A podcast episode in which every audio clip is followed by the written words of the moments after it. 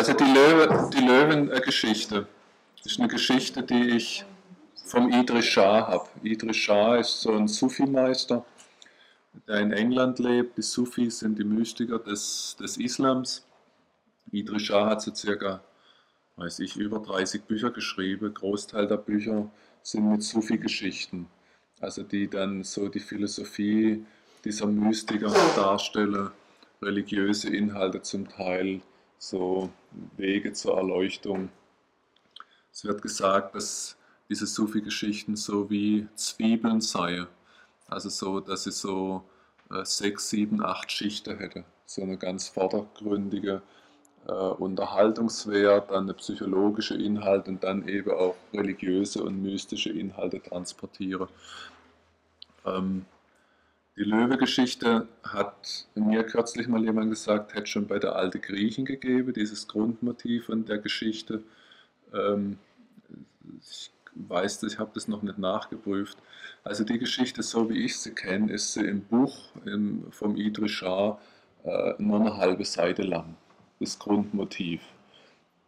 Und ich habe diese Geschichte dann im Rahmen von Selbsthypnose-Training sehr oft benutzt und erzählt und habe mir mit der Zeit angewöhnt, die zu modifizieren für ganz unterschiedliche äh, Leute.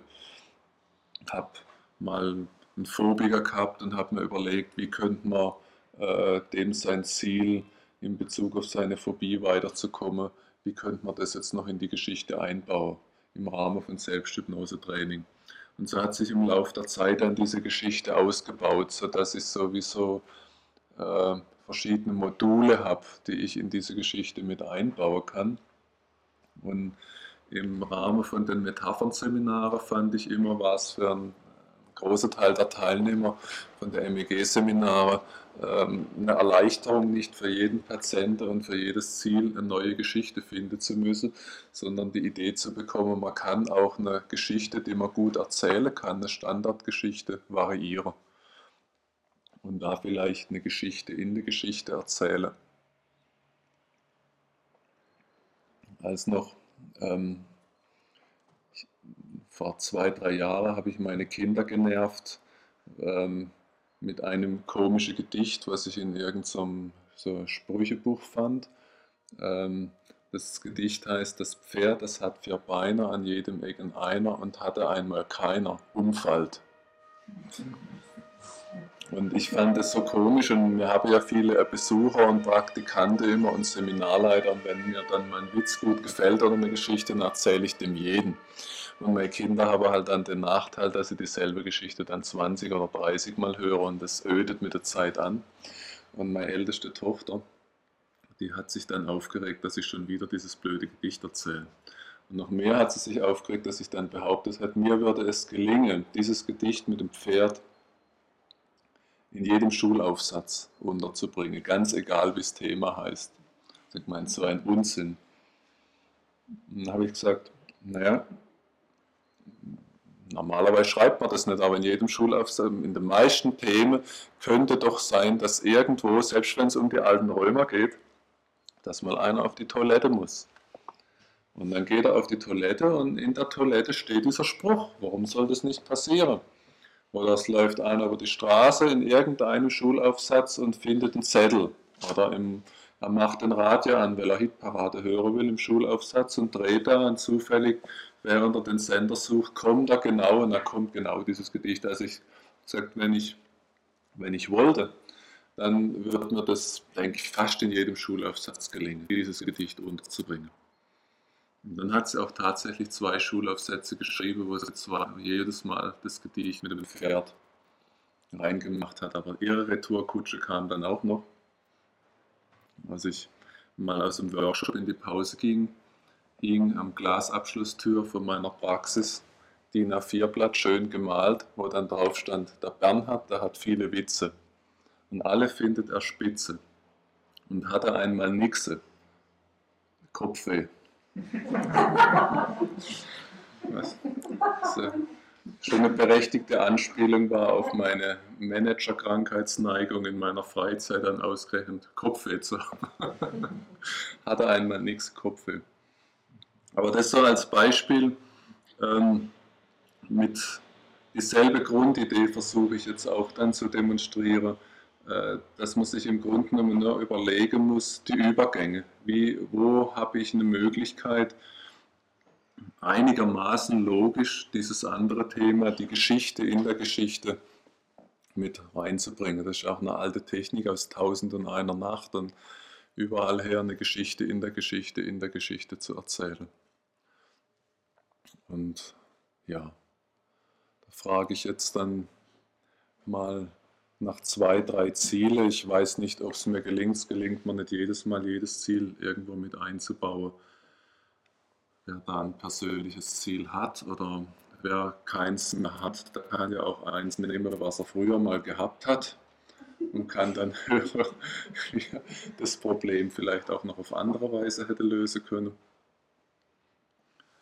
Da liegt das Mikrofon, ich schreibe dann mit und stelle vielleicht noch ein, zwei Nachfragen.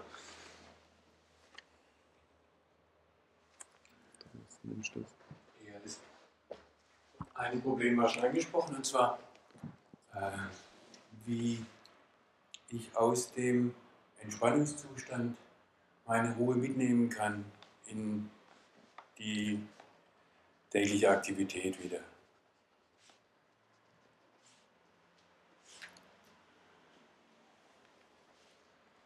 Also du machst dann eine Entspannung, Selbsthypnose oder irgendwas autogenes Training. Ja, Meditation, wie immer das nennen willst. Also ich merke, jetzt bin ich ruhig, jetzt bin ich bei mir, jetzt kann ich mich wahrnehmen, wie ich bin, finde mich okay, darf Tag sein, alles darf sein, wie es ist. Und dann äh, ja, ist praktisch wie so ein Türe zu, Abschluss und jetzt geht es wieder los mit 180.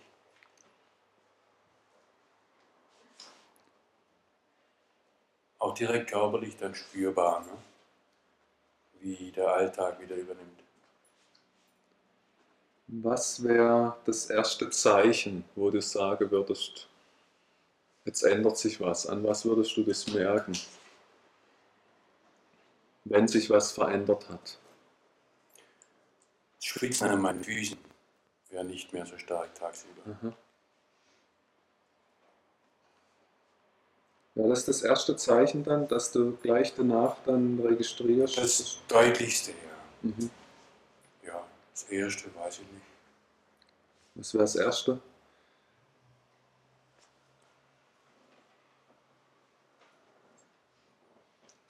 Müsste ich allgemein irgendwie ein anderes Befinden, einfach ein, ja, bewussteres, bewussteres Befinden. Ich weiß nicht, wie ich es ausdrücken kann. Also ich äh, verliere mich dann in dem, was ich tue, aber es ist nicht Wohltun, es ist nicht Aufgehen in der Arbeit, sondern es ist ein reingelutscht werden in die Arbeit.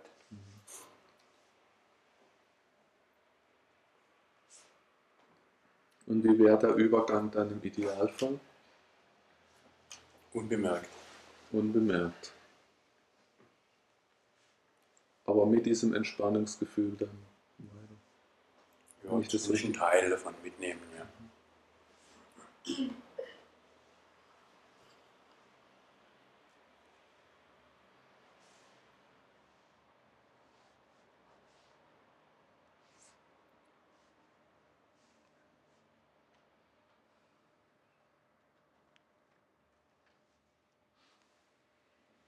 Okay. Anderes Ziel?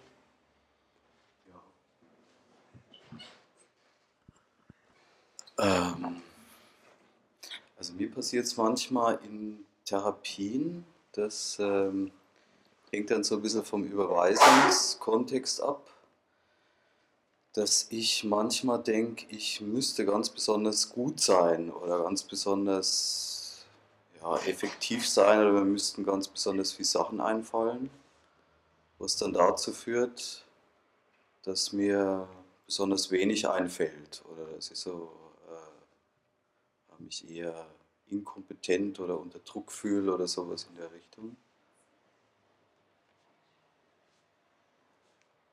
Ja, Was wäre für dich wie wird's, wenn du das positiv in Ziele formulierst, was wäre dann danach anders? Das wäre anders. Gute Frage.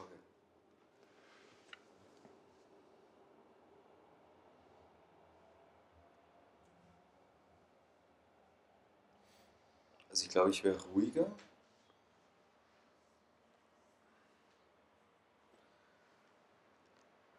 Und wäre, ja, ich kann es so beschreiben, ich wäre irgendwie weiter von meiner Wahrnehmung her. Also es wäre offener. Ich wäre nicht so auf einen Punkt fokussiert, sondern ich wäre so von meiner Wahrnehmung her oder von dem, wie ich die Situation dann oder den Kontakt da erlebe mit äh, Klienten, äh, breiter, weiter fällt mir dazu ein. Offener. Also vom Blickfeld her. Ja.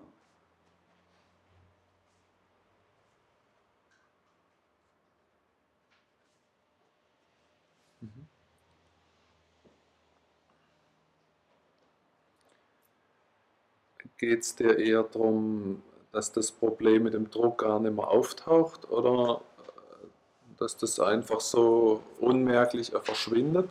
Oder eher darum, dass wenn es auftaucht, dass du anders damit umgehen kannst? Also es dürfte ruhig verschwinden.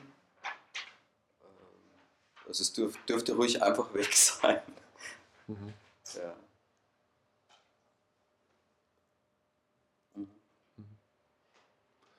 Okay.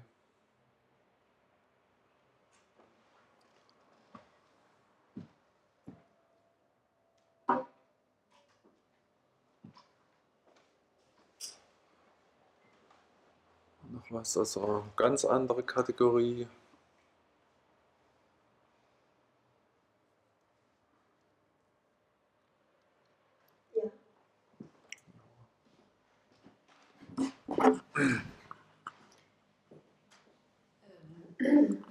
Also jetzt kommt ein Thema auf mich zu, was ich, äh, wo ich keine Erfahrung habe und wo ich automatisch konfrontiert werde, denn ich gehe endgültig nach Mexiko und ich muss Abschied nehmen, beziehungsweise die Patienten von mir.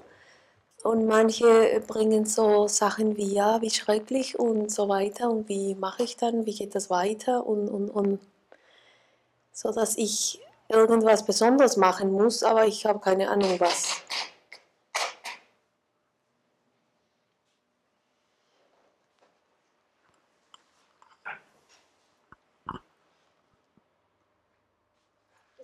Thema ist Abschied, ne?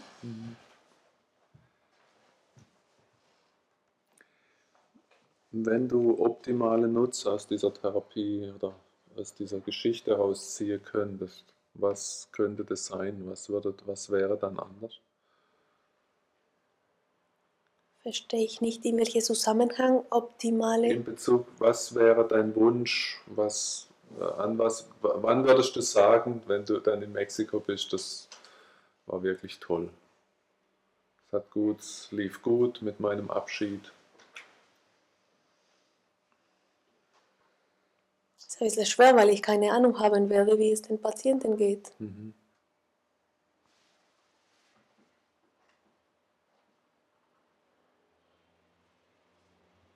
Ich kann Was dir nicht sagen. angenommen, die Patienten, zwei Patienten schreiben dir eine Karte und die eine Karte wäre wirklich das, die tollste Karte, die du dir vorstellen kannst und die andere Karte wäre so der GAU, der größte anzunehmende Unfall.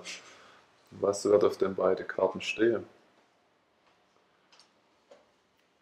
Gibt es da spontane Einfälle? Ja, also die tollste Karte konnte sagen, ich habe es ganz wunderbar geschafft ohne sie und ich fühle mich äh, unabhängig und selbstständig und mir geht's gut. Die Therapie haben wir rechtzeitig beendet, irgendwie so. Und auf die andere wäre sowas wie. Äh, Also sowas, was Sie mir gesagt haben, dass ich eventuell zu Ihrem Kollegen gehen konnte, das hat überhaupt nicht geklappt.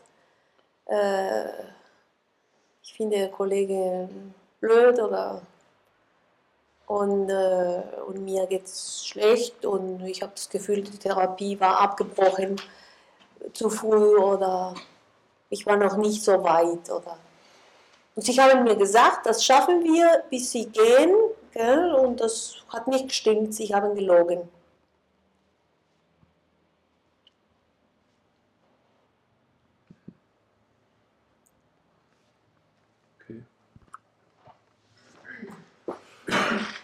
Gut. Gern, ich denke, drei verschiedene Themen reichen mir. So wie ich schon öfters zitiert hatte, General Custer hätte die Schlacht gewinnen können, wenn die Indianer einzeln über den Hügel gekommen wären. Ähm, man hat noch vielleicht gerade zwei, drei Minuten Pause, dass ich mir das überlegen kann, wo ich das einbaue in die Geschichte. Und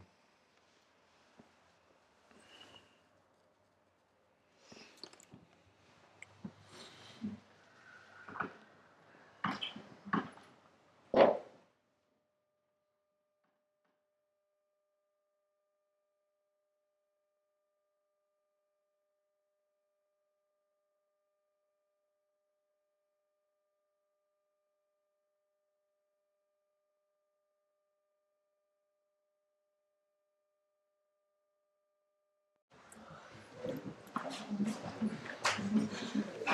you.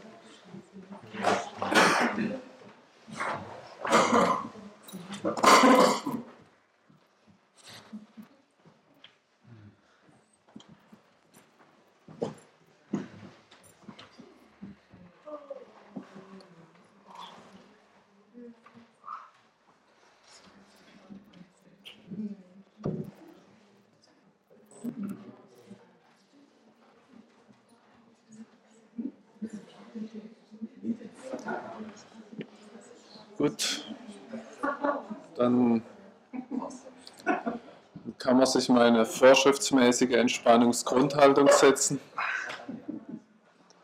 und auf eine ganz konzentrierte Art mit Disziplin locker entspannen. Und diese Geschichte von dem Löwen, die, wo das bewusste Denken sich überlegen kann, wie diese Geschichte erzählt wurde im Einführungsseminar, während das unbewusste Denken eher ein ganz persönliches Interesse haben kann. Das bewusste Denken kann ein berufliches Interesse haben, die Geschichte analysiere, während das unbewusste Denken ganz private Ziele, das Bewusste kann diese fehlerhafte Grammatik, während ein anderer Teil nur auf die Inhalte. Und damals, als diese Geschichte erzählt wurde, in BBC, vor vielen, vielen Jahren, Ende der 60er Jahre, im Rundfunkprogramm von BBC, war die Überraschung bei BBC groß. Es war wirklich eine Überraschung bei BBC.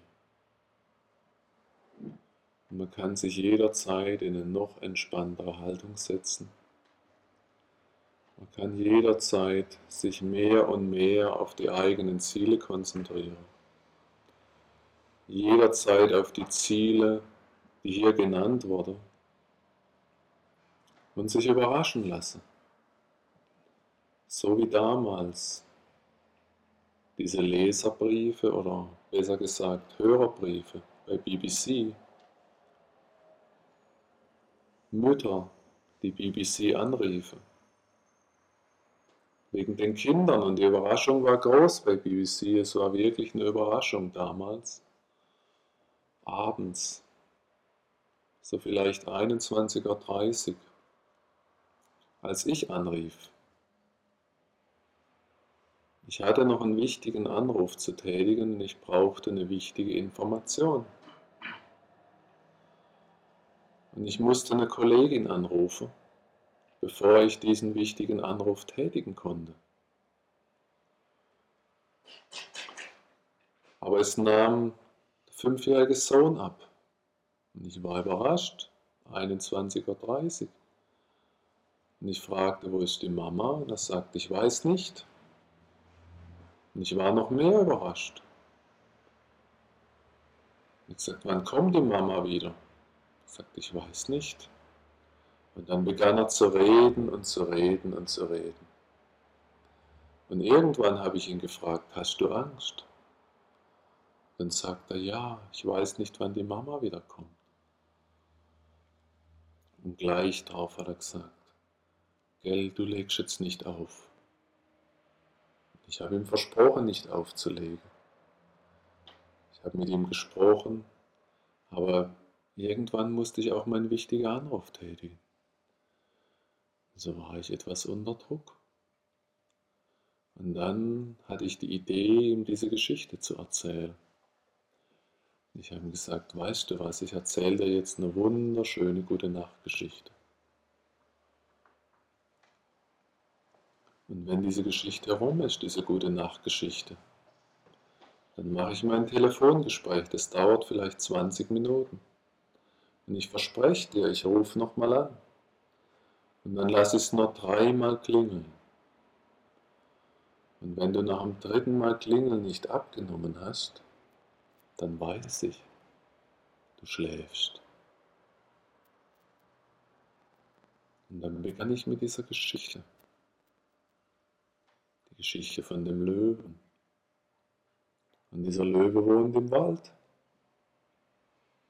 Und auch da weiß das bewusste Denken, Löwen wohnen nicht im Wald. Ist eine Märchengeschichte.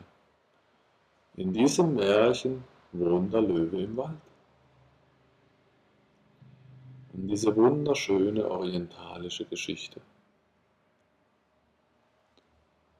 Und vielleicht hat auch das bewusste Interesse ein intellektuelles Vergnügen dabei, zu analysieren, wie diese orientalischen Geschichten sich unterscheiden von europäischen Märchen. Diese positiven, lösungsorientierten Inhalte. Vielleicht hat auch jemand anders das Bedürfnis herauszufinden, wie wirkt diese Geschichte auf Kinder und wie wirkt diese Geschichte auf Erwachsene und wie wirkt diese Geschichte auf das Kind im Erwachsenen. Und vielleicht auch einfach nur eine schöne Geschichte hören mit vielen, vielen Schichten. Und der Löwe in diesem Wald, da ist immer windig. Da ist dieses permanente Geräusch in dem Wald. Und der Löwe, der hört dieses Geräusch und hört es nicht. Im Hintergrund ist dieses permanente Rauschen. Schon so vertraut für den Löwe, er hört dieses Rauschen und hört es nicht. Das ist wie eine Musik. In diesem Wald ist immer windig. Einer der Gründe, warum er in diesem Wald bleibt, ist dieses Wasserloch. Mit diesem unglaublich frischen Wasser. Aber da es in dem Wald immer windet, ist das Wasser immer in Wellen. Und nie spiegelt sich was in diesem Wasser. Und eines Tages geht der Löwe auf die Jagd. Auch da weiß jede und jeder, Löwen gehen nicht auf die Jagd. Eigentlich geht nur die Löwin auf die Jagd. Aber in diesem Märchen, da geht der Löwe auf die Jagd. Und von Minute zu Minute kommt er mehr und mehr ins Jagen. Er wird immer konzentrierter, immer absorbierter, immer fokussierter. Nur noch sein Ziel. Er hat sein Ziel vor Augen, er riecht sein Ziel, er spürt sein Ziel, er hört sein Ziel. Mehr und mehr. Und mehr und mehr, er hört den Wind und hört ihn nicht. Er riecht den Wald und riecht nicht. Immer konzentrierter, immer absorbierter. Traumhaft sicher, immer konzentrierter. Er sieht die Bäume und sieht sie nicht. Traumhaft sicher läuft er zwischen den Bäumen, absolut konzentriert auf sein Ziel. Anfangs spürt er noch den Körper, und mehr und mehr nur noch das Ziel. Und irgendwann läuft aus dem Wald raus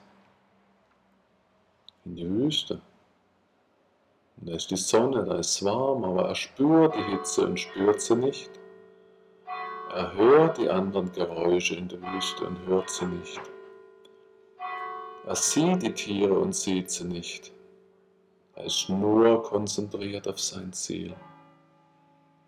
Er riecht die Wüste und riecht sie nicht. Er spürt seinen Körper und spürt ihn nicht. Aber irgendwann, irgendwann kommen sie zurück. Sie kommen zurück. Sie kommen zurück. Seine Bedürfnisse. Er hat Durst. Er hat wirklich Durst. Schrecklich Durst. Das lange Jagen, die Hitze in der Wüste, die trockene Luft. Durst. Und ist weit weg von seinem Wasserloch. Er kann natürlich zurücklaufen an sein Wasser. Er hat genügend Reserven. Aber hat jetzt Durst. Löwen können riechen, Wasser riechen. Und da hat's Wasser, ganz in der Nähe, frisches Wasser. Und Durst und dieses Wasser riechen. Und dahin laufen. Und da ist dieser kleine See, tiefblau, windstille, spiegelglatt. und dahin gehe. Aber kaum hat den Kopf über dem Wasser, da ist der andere Löwe. Und er schreckt zurück. Er zieht sich zurück. Er legt sich in Schatten unter diesen Baum und wartet. Irgendwann geht der andere weg, denkt er sich. Und dann kann ich ans Wasser. Ich muss nur warten. Aber einige Minuten später, Kopf über dem Wasser, da ist der andere wieder. Und er beginnt sich zu ärgern über sich, weil er so unbesonnen in diese Situation gerät. Natürlich, er kann zurücklaufen, er hat genügend Kraft, er kann jederzeit zurück. Aber er hat jetzt Durst. Er möchte jetzt trinken. Jetzt hat er seine Bedürfnisse. Und da wird er ärgerlich auf den anderen, dass er den Weg nicht freigibt. Und er läuft hin und er brüllt und er donnert und grollt. Und er reißt das Maul auf, so weit ein Löwe nur aufreißen kann. Aber der andere Löwe reißt das Maul genauso weit auf. Offensichtlich genauso weit. Offensichtlich. Das vierte Mal, wie er es wieder versucht, schaut ihn ein hilfloser, ängstlicher Löwe an. Und es macht ihn selbst ganz verzweifelt und hilflos. Er legt sich wieder in Schatten und weiß nicht, was tun. Irgendwo kommt ihm die Situation seltsam vertraut vor. Er hat das Gefühl, er kann nicht vor, kann nicht zurück.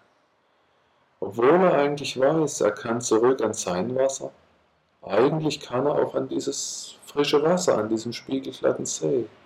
Und doch ist er wie gelähmt. Seltsam vertraut. Und er schließt die Augen und weiß nicht, was tun. Er ist hilflos. Und dann wundert er sich.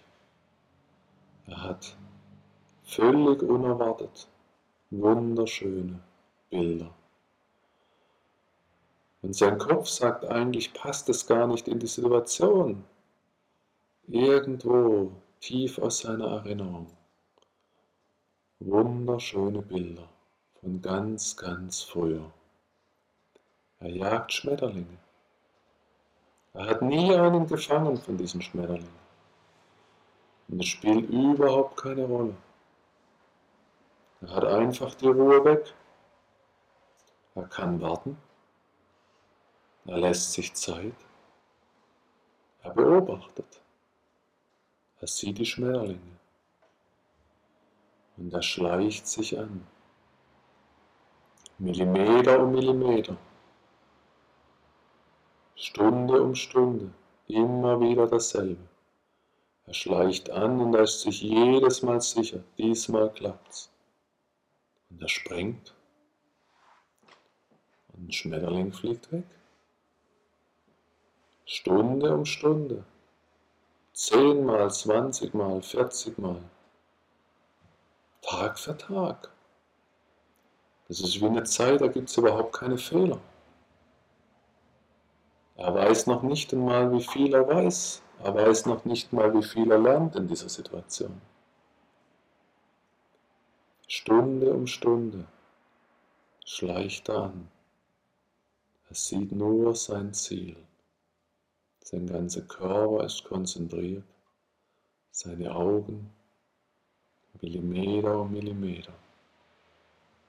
Eine entspannte Spannung und konzentrierte, entspannende Spannung. Obwohl sein Körper leicht zittert vor Erregung, ist er völlig entspannt. Es ist, ist eine Zeit, da gibt es keine Fehler. Nur Neugier, nur Experimentieren. Und er springt. Schmetterling fliegt weg. Stunde um Stunde. Und wie er die Augen öffnet und sich bewegt, dann sieht er den See. Den See sehe. Spiegelglatt. Tiefblau. Windstille. Und er steht auf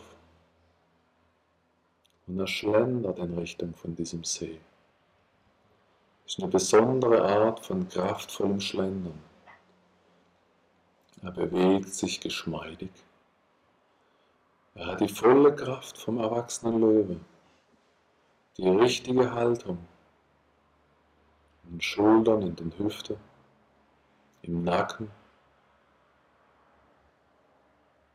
Er hat die volle Kraft und Erfahrung vom großen erwachsenen Löwe.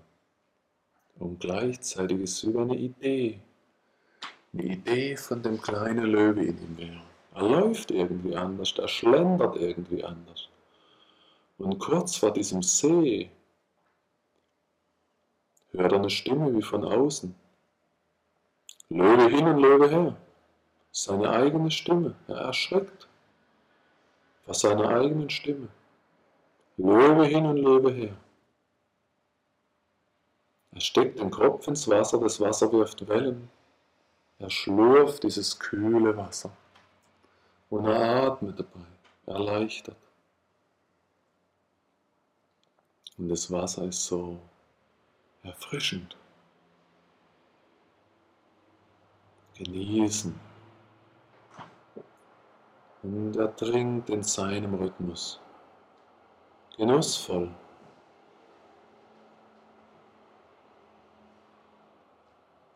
Und alles um ihn herum spielt keine Rolle. Und er wird immer ruhiger und immer ruhiger. Und je ruhiger er wird, desto ruhiger wird das Wasser. Er kann manchmal den anderen Löwe sehen. Manchmal verzieht er so sein Gesicht zu einer Fratze der andere, manchmal lächelt er im raschen Wechsel. Und er hört nur immer Löwe hin und Löwe her. Und er legt sich nochmal in Schatten. Und dieses kühle Wasser erfrischt den Körper. Die lange Jagd.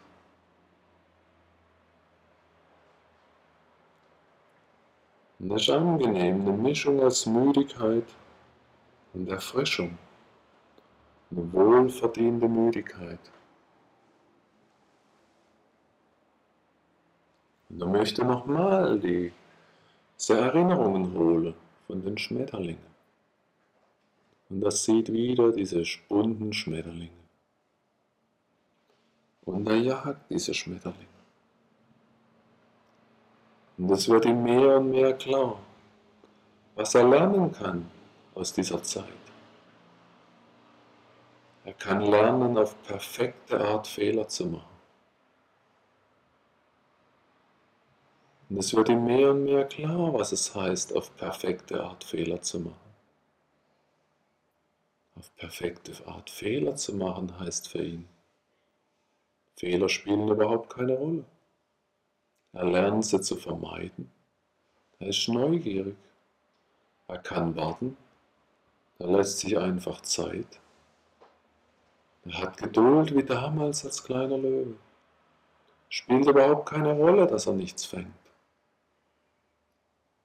Es war ihm damals überhaupt nicht wichtig, dass er seine Augen trainiert, dass er seine Sprungkraft trainiert, dass er das Anschleichen trainiert. Es kam alles beiläufig, wie von alleine. Von Woche zu Woche konnte er besser schleichen. Und es wurde ihm klar, dass er das lernen kann aus der damaligen Zeit auf perfekte Art zu lernen und auf perfekte Art Fehler zu machen. Einfach nur tun. Ohne Druck. Weit und offen in der Wahrnehmung. Sein ganzes Blickfeld vor ihm.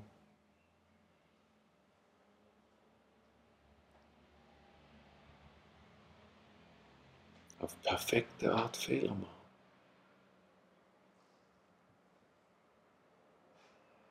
Und dann erinnert er sich an eine zweite Sache von damals. Das ist im Nachhinein eine banale Erinnerung, im Nachhinein. Da gab es damals diesen einen Stein, diesen großen Stein. Den wollte er immer umdrehen. Er war nur zu schwer für ihn als kleiner Löwe. Von Woche zu Woche wurde er stärker als kleiner Löwe. Und irgendwann rollt der Stein weg. Und er packt ihn das Entsetzen. Damals. Heute kann er darüber lächeln, weil objektiv war es banal. Aber für den Kleinen war es zu viel damals. Diese Käfer und diese Würmer und das ist ein Stein. Er schämt sich als erwachsener Löwe, wie man sich als Löwe so erschrecken kann. Irgendwo kann er es verstehen, für den Kleinen war es zu viel. Für den Großen ist es absolut lächerlich. Und doch, wenn er in sich reinfühlt und ehrlich ist, er spürt diese Angst immer noch. Und er wird neugierig. Er bekommt das merkwürdige Bedürfnis für einen Heimweg, sich so einen Stein zu suchen. Er wird regelrecht unruhig bei dem Gedanken den Stein zu suchen und den Stein nochmal absichtlich wegzuwälzen und die Würmer krabbeln zu lassen und die Käfer. Und er schämt sich beinahe, weil er spürt, er wird immer noch Angst haben, selbst als großer Löwe, obwohl es objektiv überhaupt keinen Grund gibt. Er wird wieder diese Angst und dieses Entsetzen in sich spüren.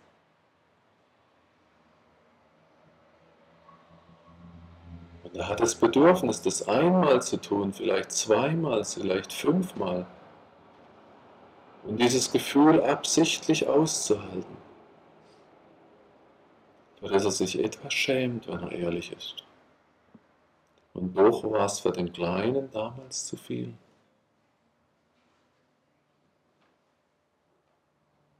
Und er wird neugierig auf seinen Heimweg.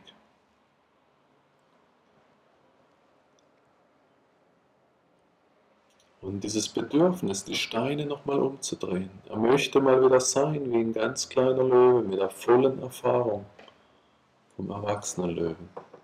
Neugierig und unbeschwert. Nur gab es damals auch diese Kakteen. Und wann immer er zu nah an diese Kakteen kam, irgendwas spritzt weg und hing ihm im Fell. Ekelhaft, stachlig, juckend und klebrig. Tage hat er immer gebraucht, um sein Fell wieder sauber zu bekommen. Noch heute jucken manchmal diese Wunden. Und er hat das Gefühl, dass er eine Idee misstrauisch ist seit dieser Zeit. Und er beschließt, es ist ihm nicht mehr wichtig, ob die Kakteen auf seinen Geruch reagieren oder sein Gewicht oder seine Temperatur. Er wird neugierig sein und kraftvoll schlendern wie ein erwachsener kleiner Löwe und einen weiten, weiten Bogen um diese Kakteen machen, um diese bestimmten. Und so macht er sich auf den Heimweg.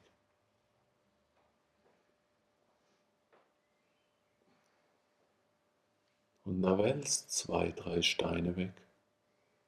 Und er macht diesen weiten Bogen um die Kakteen. Und er sieht, dass jede Grashalm minimal eine andere Art von Grün hat. Er beobachtet alles viel, viel genauer, in aller Ruhe, in aller Gelassenheit. Und irgendwann kommt er auf seinen Platz, an seinem Wasserloch, in seinem Wald. Und er hört den Wind und dieses permanente Rauschen. Und er legt sich auf seinen Platz. Und er hat das Gefühl, dass sehr, sehr viele interessante Dinge waren an diesem Tag. Und er hat das Gefühl, dass er verdient hat, jetzt einfach nur da zu sein. Und er hört den Wind und dieses permanente Rauschen wie eine Musik. Und er hört die Vögel ganz anders. Er riecht den Wald ganz anders. Und er ist mehr und mehr einfach nur da. Er weiß nicht, ob er es Meditation nennen soll oder.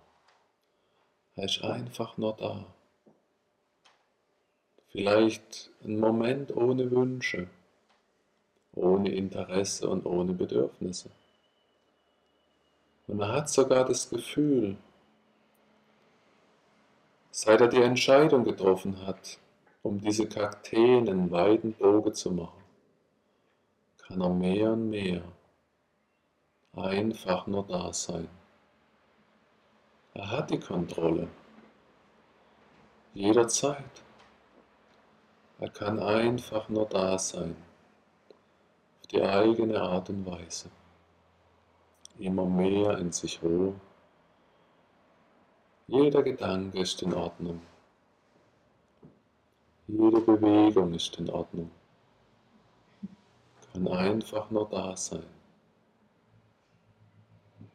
Und aus dieser Ruhe raus stellt er sich vor, wie er geschmeidig wieder aktiv wird. Seine Art und Weise. Auf eine geschmeidige Art wieder aktiv werden.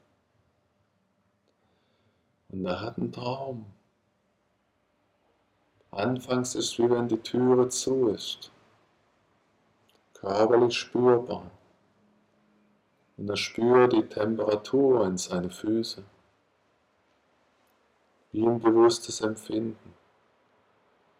Und doch das Gefühl, auf geschmeidige Art aktiv zu sein.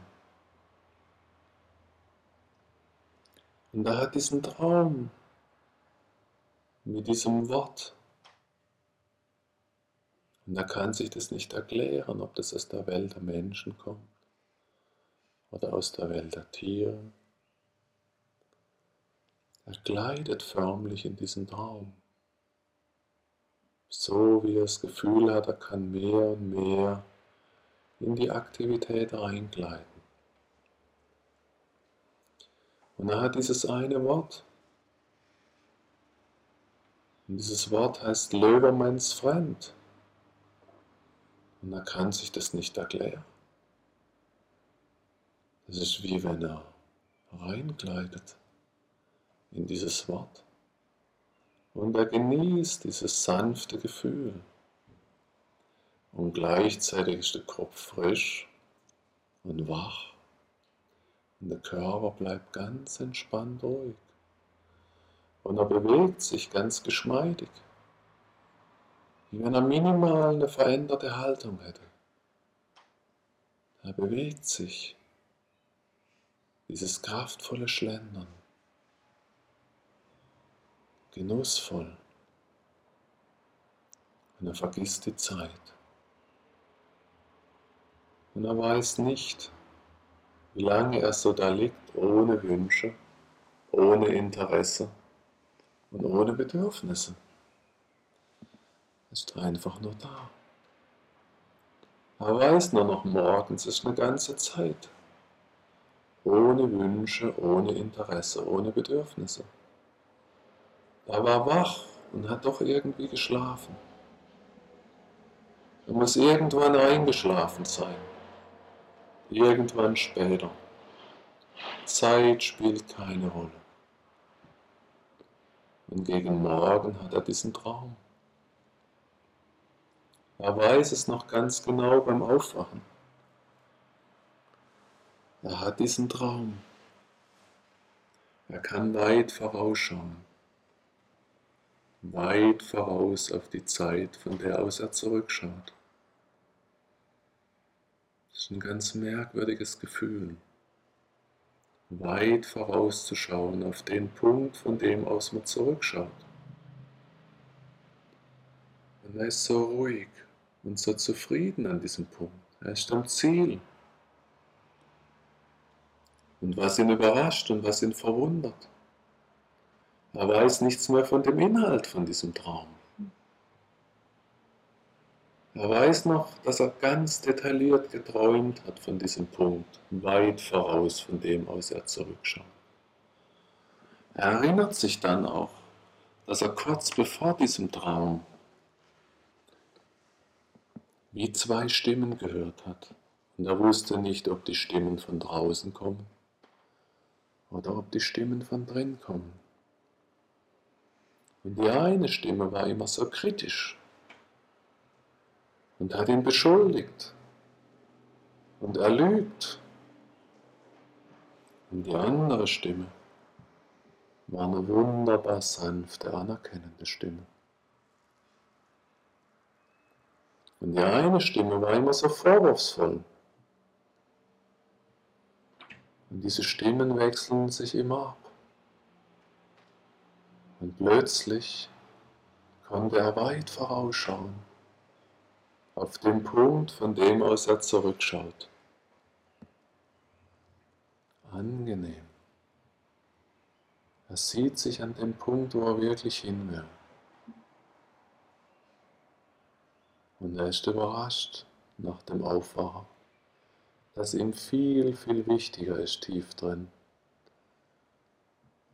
Dass er genau weiß, dass er tief drin diesen Traum hat. Es ist ihm viel wichtiger, dass er weiß, dass er das weiß, tief drin, als dass er inhaltlich weiß, dass er was er weiß.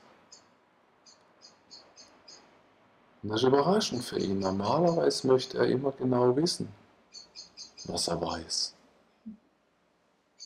Und jetzt ist ihm plötzlich viel, viel wichtiger, dass er es weiß. Und er ist sich sicher, er wird sich erinnern im richtigen Moment wie von alleine. so wie er so oft irgendwo auf der Jagd war, zurück in ein Gebiet ging, in dem er gelebt hat, bevor er in den Wald ging. Und er war Jahre nicht dort. Und er könnte niemand mehr beschreiben, wie es dort aussieht. Und doch weiß er ganz genau, wenn er dort ist, wird er sich erinnern. Er wird wissen, wo er abzubiegen hat. Er wird wissen, wie er sich zu entscheiden hat. Er wird sich erinnern, obwohl er es im Moment niemand beschreiben kann. Und es gibt ihm diese Sicherheit, diese Lockerheit. Er weiß tief drin, dass er es weiß. Und so kann er einfach, wie er morgens aufwacht, einfach das Erste tun, was zu tun ist. Ganz gelassen. Er ist ganz überrascht über sich. Er tut einfach das Erste, was zu tun ist. Es darf alles so sein, wie es ist.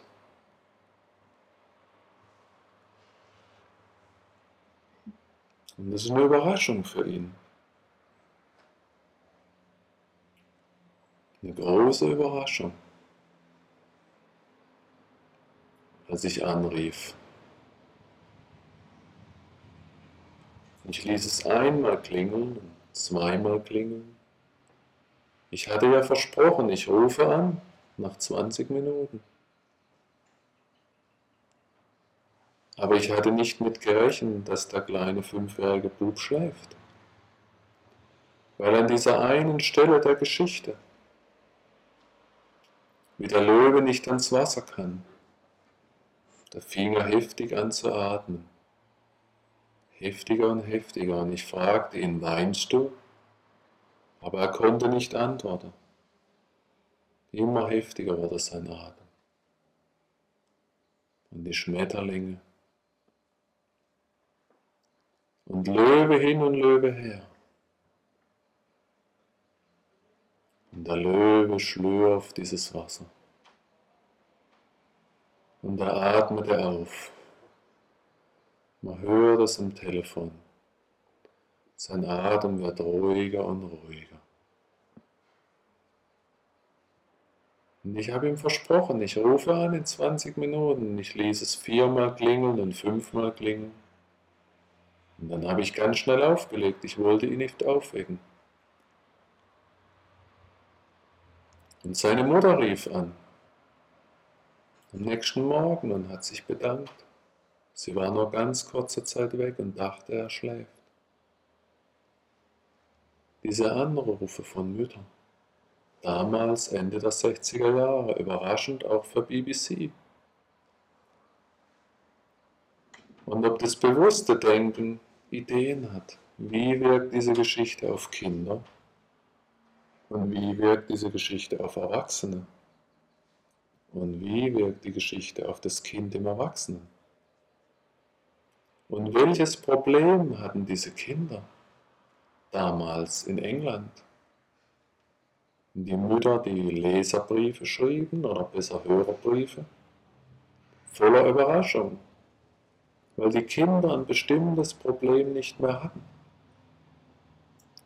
Wirkungen von Geschichten. Und wer hat lieber darüber reflektiert, wie sich orientalische Märchen von europäischen unterscheiden? Und wer hat dieses permanente Rauschen draußen gehört und die Autos gezählt? Und wer hat er sich auf diese Ziele konzentriert? Auf persönliche Ziele? Um im eigenen Tempo mehr und mehr in die Realität? Und diejenigen, die die Augen schon offen haben, können registrieren, wie jeder und jede eine eigene Art hat im Zurückkommen bei manchen sich zuerst die Augen zurückorientieren und der Körper noch eine Weile in tiefer Entspannung bleibt. Und bei anderen regt sich zuerst der Körper und streckt sich und regt sich. Und die Augen haben Mühe, sich zu öffnen. Bevor dann mit zwei, drei tiefen, erfrischenden Atemzügen die Augen und der Körper frisch und wach hierher zurückkommen. Und alle die Dinge, die bewusst zu erinnern sind, können bewusst erinnert werden. Und alle Dinge, die eher im Unbewussten bleiben sollen, können vorerst im Unbewussten bleiben.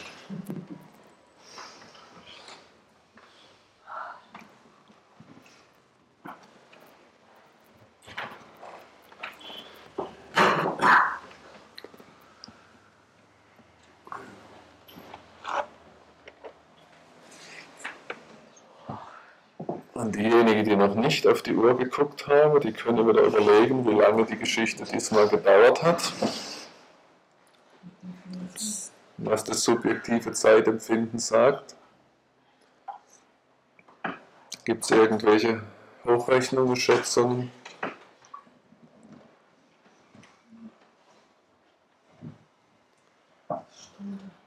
Halbe Stunde. Stunde, halbe Stunde, 40 Minuten. 40 Minuten. Die haben das Gefühl, hat länger gedauert als eine Stunde. Vom Gefühl her. Äh, 70 Minuten. An Wie viel Viertelstunde.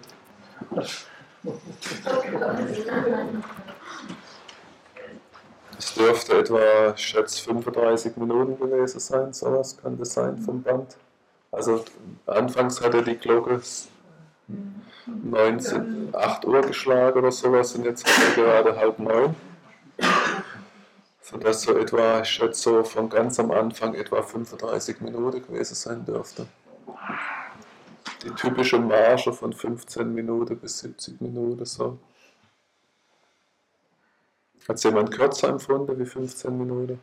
Subjektive Zeitempfinden.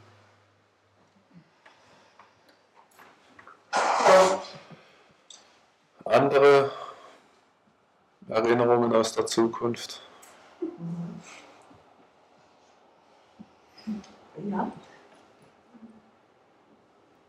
Irgendwelche besondere Körperwahrnehmungen dabei gehabt. Bilder, Kindheitserinnerungen.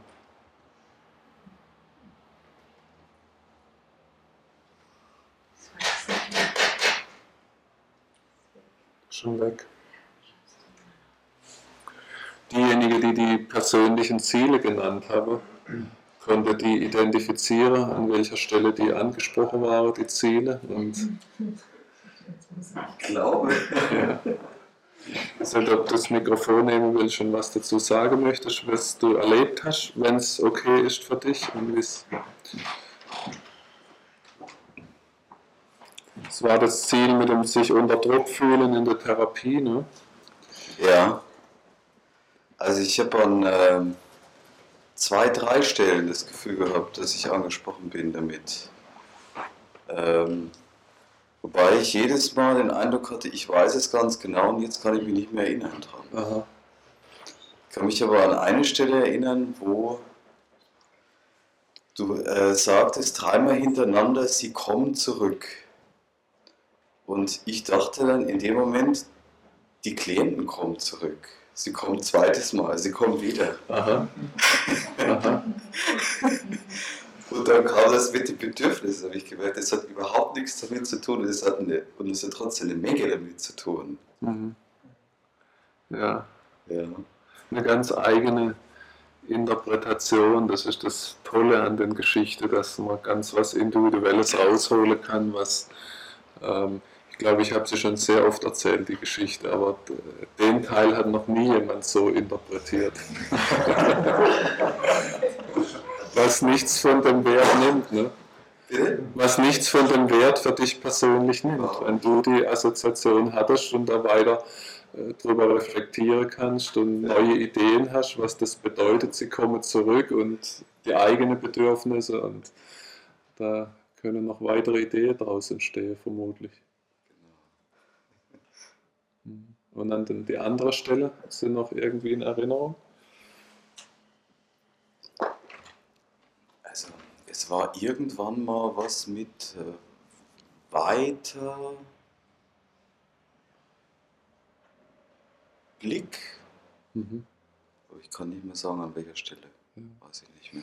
Ja, ich habe, was ich heute Morgen schon oder heute Mittag schon erklärt habe, dass ich so zum Teil typische Formulierungen mit einbaue. Und da war was mit weiter Blick und Blickfeld und so.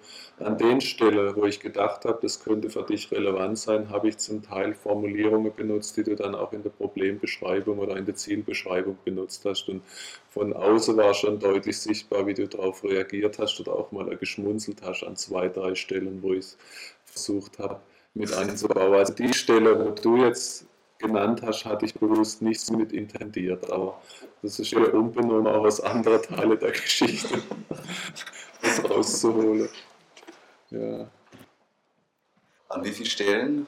Also ein, einmal habe ich ganz konzentriert was gemacht und dann vielleicht noch an zwei andere Stellen Ja. habe ich noch mal gedacht, ach, das Ah. passt ja auch für dich. Aha. am Schluss nochmal. Aber die Stelle, um die es hauptsächlich ging, wo du auch nonverbal stark reagiert hast, nach meinem Eindruck, die hast du nicht genannt. Jetzt. Und vielleicht, mein, normalerweise in einer Therapie wird man das jetzt nicht aufdecken. Vielleicht äh, werde ich in der Analyse dann, weil es ja ein Lehrband ist, dann doch was dazu sagen. Ja. Wenn es Ja. mir selbst noch präsent ist, dann, wenn ich mit mehreren Leuten arbeite, ist es manchmal selbst schwierig hinterher dann, wenn ich keine Aufnahme habe, wenn ich die Aufnahme wieder höre, dann Mhm. erinnere ich mich natürlich auch, was ich intendiert habe und was meine Assoziation war. Wenn ich jetzt ohne solche Aufzeichnungen arbeite, geht es mir auch manchmal so, dass ich selber auch eine Amnesie habe danach. Interessanterweise. In der Situation habe ich auch alles mitgekriegt. Okay. Stu-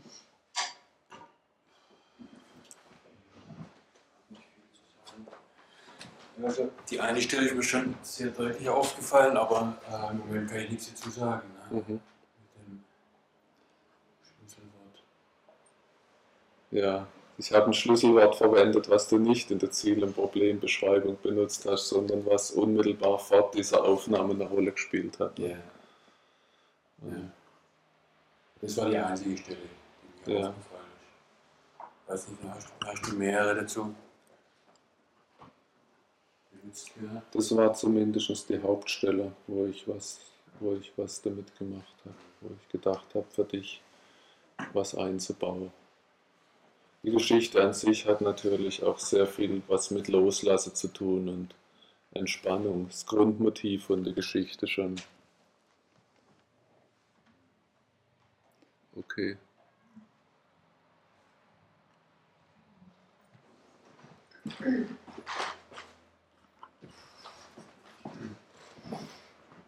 Ähm, also das Ende hat mir angesprochen. Äh, vor allem diese, dieser Satz, äh, er, er wusste, dass er wusste. Das hat mir sehr gut gefallen. Und das äh, benutze ich mit Klienten, aber höre ich so erst einmal so für mich. Und das ist sehr schön. Die Gewissheit, dass irgendwo innerlich ist, ist was da, eine Stimme, obwohl da waren zum Teil auch zwei Stimmen, zwei verschiedene Konträre, die das Gegenteil gesagt haben. Aber diese, diese Sicherheit, dass die, die Lösungen innen sind, ne? dass, dass, dass jeder seine Lösungen irgendwie in sich trägt oder in sich hat. Mhm. Das hat mir sehr gut gefallen. Und das gibt auch gleichzeitig Sicherheit, äh, das, was ich machen, mache, intuitiv oder studiert oder was immer, äh, das Richtige ist irgendwie. Mm. Also Vertrauen und Sicherheit zu haben an das, was von innen kommt. Ja. Das, Das ist sicher, also wenn du mir jetzt in einer normalen äh, therapeutischen Situation oder Supervisionssituation dieses Thema gegeben hättest, wie du diesen Ablöseprozess strukturierst, hätte ich wahrscheinlich nicht mit der Hypnose geantwortet, sondern hätte mich wirklich auf das Thema eingelassen und hätte ich konkret gefragt oder äh, hätte ihr vielleicht auch vorgeschlagen, das, was wir vorhin, was du dann gesagt hast, was, was wäre die tollste Karte? was wäre die schlimmste Karte. Das wäre dann auch vielleicht eine Möglichkeit, das mit deinen Klienten zu machen. Du kannst das auch mit denen durchdiskutieren. Angenommen, sie schreiben mir eine Karte und es ist alles ganz toll gelaufen. Was steht Ihrer Meinung nach auf der Karte? Angenommen, das läuft nicht so gut. Was steht dann auf der Karte? Also so, dass du mit denen auch schon imaginativ den Ablöseprozess durchspielst auf irgendeine Art. So, sie sollen schon mal zwei solche Briefe schreiben den schlimmsten Brief, den sie dir schreiben können und den tollsten Brief. Wenn die das jetzt schon im April machen, dann bereite die sich vor. Du hast Material, wo du weißt, was ist das Problem von den Leuten, mit dem du arbeiten kannst. Also du gehst dann voraus an den Punkt, von dem ihr zurückschaut. Und zwar mit dem Klienten. Also das und jetzt in der Art wäre das, man kann das natürlich auch jetzt in der Supervision oder in der Therapie kombinieren. Ich kann so ein Thema in der Hypnose ansprechen und kannst dann hinterher konkretisieren, so wie jetzt, und dir dann so einen ganz konkreten Vorschlag machen. Dann ist einmal eher auf so einer bildhaften, unbewussten Ebene hast du damit gearbeitet und das Thema schon mal umgewälzt und hin und her gewälzt und dann, äh, denke, da gibt es äh, alle, alle Möglichkeiten, so die, die, wenn die angenommen die Überweisung misslingt, was ist dann? Was machen sie dann? Was schreibe ich? Also so, dass man das schon ein bisschen im Voraus mit den Klienten auch durchspricht. Mhm. Schön, danke. Das ist immer so ein bisschen das Problem, ist eigentlich entgegen der Eriksonschen Philosophie dass jeder Klient ein Individuum ist und dass eigentlich die Situation und der Klient die Methode vorgibt oder die Methode nahelegt. Hier machen wir ein bisschen das Umgekehrte. Ich demonstriere diese Löwe-Geschichte und stülpse dann hier jedem Problem über.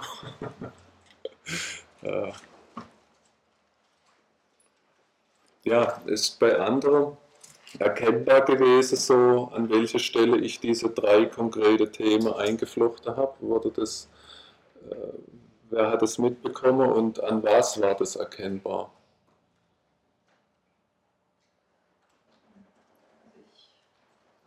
Ich glaube, es ist besser, ja.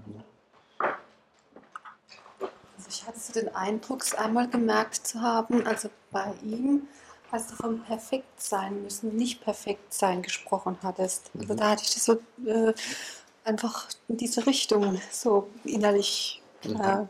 geschaut. gelenkt oder geschaut auch. Ne?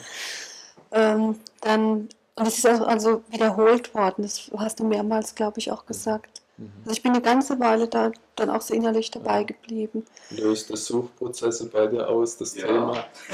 und dann, da war auch dieses mit der Weite auch drin, denke ich. Mit der Weite, ja. ja. Was macht das Stichwort perfekt sein bei dir jetzt? Erinnerst du dich dadurch? Ja, ich kann mich. Äh, es ist irgendeine Erinnerung da. So. Mhm. Also wie durch, äh, wie durch eine Watte durch oder so. Ja. Mhm. Ich glaube mich auch erinnern zu können, dass mir das sehr intensiv angesprochen hat. Ja. Ja, das war relativ ausführlich das Thema mit dem Perfektsein abgehandelt und das war eigentlich von dem, was du gesagt hast, speziell für dich. Äh, und du hast auch darauf reagiert. Und das ist so typisch so, wie es dann, ja, das, wie es so doch erwartet man hat. So wie man manchmal einen Traum hat. Man hat noch einen Zipfel irgendwie, man weiß, da war gerade noch was Wichtiges und äh, manchmal kann man noch zugreifen und manchmal geht es weg und dann läuft man durch die Stadt spazieren und irgend ein Stichwort oder Auslöser, plötzlich ist die Erinnerung wieder da.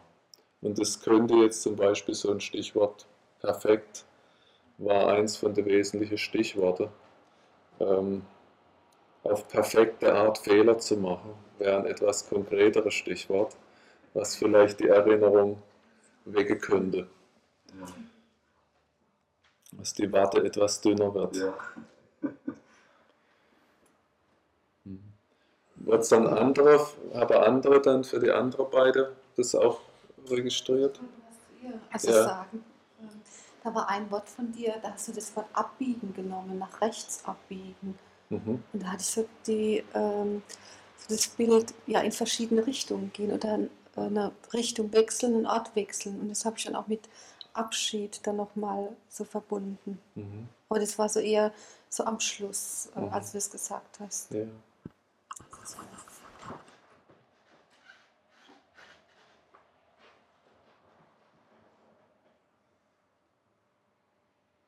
Es ist so der Prozess, der sich dann in mir abspielt, äh, bei sowas, wenn ich das vorbereite, dass ich mich frage, was würde ich, was würde ich ohnehin tun? Also was würde ich jetzt in einer so einer therapeutischen Situation tun? Was ist Problem, was ist Ziel und was gibt es für Lösungsebenen? Ähm, was könnte ich als Hausaufgabe geben? Welche Geschichte könnte ich erzählen? Und erstmal muss ich wissen, wenn ich grundsätzlich, es gibt ja auch manchmal, nennt mir jemand ein Ziel und ich habe gar keine Ahnung, was man vorschlagen könnte. Wenn ich keine, wenn ich keine Ahnung habe, was ich vorschlagen kann, dann ist es sehr schwierig, das metaphorisch zu übersetzen, schon gar in eine Geschichte, die vornherein festliegt. Dann kann ich nur darauf hoffen, dass jemand so was ganz Kreatives macht wie du und an anderer Stelle, wo ich gar keine Assoziation hatte, große Erleuchtung plötzlich hatte und dann was und davon ausgeht, dass ich mir was Geniales überlegt habe und es dann plötzlich findet in diesem Reichtum von Bildern. Irgendwo gibt es ja immer was in so inhaltsreiche Geschichte was man ganz persönlich für sich interpretieren kann und benutzen kann. Wenn man eine halbe Stunde, 30 Minuten hochkonzentriert zuhört und davon ausgeht, irgendwo ist was drin für mich, dann bleibt man auch irgendwo hängen und hat irgendwelche neue Ideen. Also den Effekt hat man immer. Aber ist natürlich, wenn ich dann noch eine Idee dazu habe, wie ich äh, einem von euch eine neue Idee ganz konkret auf euer Ziel hingeben kann, wo ihr spezifische Assoziationen habt oder lösungsorientierte Ideen und ich das dann metaphorisch in die Geschichte mit einbauen kann, dann ist die Wahrscheinlichkeit noch höher, dass irgendwas dabei ist, dass was umgesetzt wird. Und die Aufmerksamkeit äh, sichere ich mir dadurch wieder, dass ich diese Schlüsselworte benutze, die euch anspreche. Ich habe es jetzt hier etwas übertrieben gemacht, normalerweise damit es auffälliger ist, aus didaktischen Gründen. In der Therapie würde ich nicht unbedingt da dies mit dem Löwermans Friend bringen. Das reicht subtiler auch. Er hat mir vorher ein Fisherman's Friend angeboten hätte von dem sanfte, das wäre kein scharfes, sondern ein sanftes, angenehmes. Und das, was er mir da gesagt hat mit dem Fisherman's Friend, habe ich dann in Löwermans Friend und da hat er natürlich dann breit. Das war so auffällig. Ja. Und da waren dann auch die Assoziationen mit der Frische, die in den Kopf geht und geschmeidig. Und Lutschen hast du auch noch dazu gesagt, das lutscht dich so rein. Das wollte ich dann auch nicht so auffällig benutzen und habe mir dann überlegt, wie kann ich das Thema da mit reinbringen. In einer therapeutischen Situation reicht es in einer wesentlich homöopathischeren Dosis. Wenn jemand aufmerksam ist und motiviert ist, dann greift er also eine größere Verdünnung schon auf als persönlich. Da habe ich es jetzt sehr auffällig gemacht. Das ist beinahe schon untherapeutisch gewesen, wie, weil äh, du dann ganz bewusst natürlich gewusst hast, auf was ich jetzt anspiele. Und äh, dann eher das dich hierher wieder zurückgebracht hat in den Raum, würde ich immer sagen. So hat es von außen ausgesehen. Ich weiß nicht, wie es für dich war. Ja. Ja. Trotzdem. Also die relevantere therapeutische Botschaft lage davor.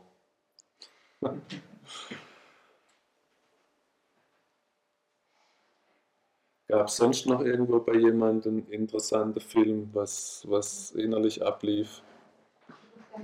ähm, sagen. Und zwar ähm, ist mir so deutlich geworden, ich hatte so das Gefühl von Empfindungen, also so, so Gefühle, aber ich hätte keine Worte dafür gefunden oder finde auch jetzt keine Worte dafür, aber eher so, so Körperempfindungen. Und es war dann, ähm, ja, es hat sich einfach sehr stimmig und sehr ähm, gut angefühlt. Aber ich habe, also wenn ich jetzt selbst ein Bild dazu entwickle oder eine Idee dazu habe, ähm, es kommt mir so vor wie so ein ganz kleines Kind, was genau spürt, aber nicht sprechen kann noch. Also ich weiß jetzt nicht, ob damit was anzufangen geht, ähm, aber es war so eine ganz tiefe körperliche Mhm. Empfindung. Also ich könnte jetzt sagen, ein Gefühl. Ähm, ja doch, es könnte als ein Gefühl, aber auch auf der Körperebene. Ähm, ja, ein Zustand einfach, ein wohlfühlender Zustand. Und es war noch so die Verbindung da, so Abgrenzungsbilder. Also im Sinne von ähm, zu etwas zustimmen und bei etwas Nein sagen. Ja, die Themen hatte ich auch angesprochen. So, also das eine war ja so mehr Altersregression, ganz kleine Löwe, äh, Zeit, wo es noch keine Fehler gibt und äh, er jagt Schmetterlinge, es gibt noch keine Fehler, er ist einfach nur da, ganz unbeschwert, er ist ein kleiner Löwe. Und dann war, das werde ich morgen dann, ich denke, heute wird es zu lang dauern. Ich schreibe, muss das nachher mir auch mal aufschreiben, wenn er weg sei, die ganze Struktur. So die generelle Dinge, die ich standardmäßig drin habe an Trance-Phänomene, erkläre ich dann morgen nochmal in einer halben Stunde. Ähm, und das andere, das andere war dann drin, dass er um diese Kakteen, da werde ich morgen auch noch was dazu, dass er dann Nein sagt und sich abgrenzt und nicht mehr das ausprobieren muss. Und ich denke, das, auf das Bild, das ist das zweite Bild, auf was du da reagiert hast. Äh, Dass man eben sich einlassen kann, fallen lassen kann, denn man weiß ja, wo man Nein sagt und wo man die Grenze zieht und wo man sich abgrenzt. Und das ist so ganz typisch irgendwo. So, wenn ich es jetzt nicht erklärt hätte, dann wäre es dir nicht präsent gewesen. Du übersetzt dann dieses Bild oder greifst was aus diesen verschiedenen Bildern, die ich anbiete, was für dich brauchbar ist und sinnvoll ist und was du angenehm empfindest. Und normalerweise erklärt man es an einer Therapie nicht. Äh, Und die Leute, die dann reden, haben das Gefühl, sie haben Kontakt mit so einem tiefen kindliche Kreativität und gleichzeitig haben sie die Erwachsene-Kompetenz, sie können sich abgrenzen und so.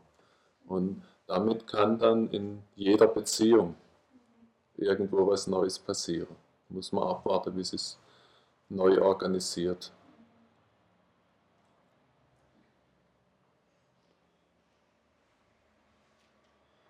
Andere Dinge noch, die passiert sind auf Körperwahrnehmungsebene, Veränderungen, hat jemand die Arme nicht mehr gefühlt oder sowas.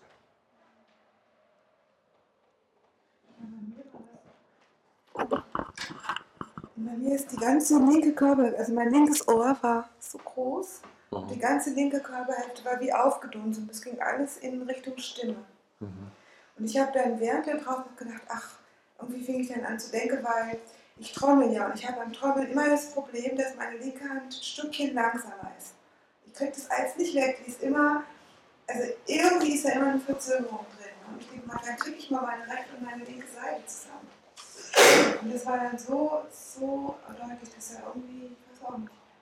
Bin gespannt. Die linke ist etwas ausgebaut worden. Aber wie? Ja, das war toll.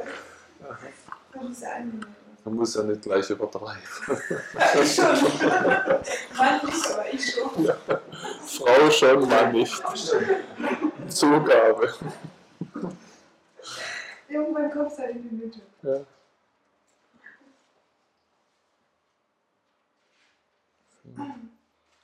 Die alte Metzgerweisheit darf es ein bisschen mehr sein. gell? Ja.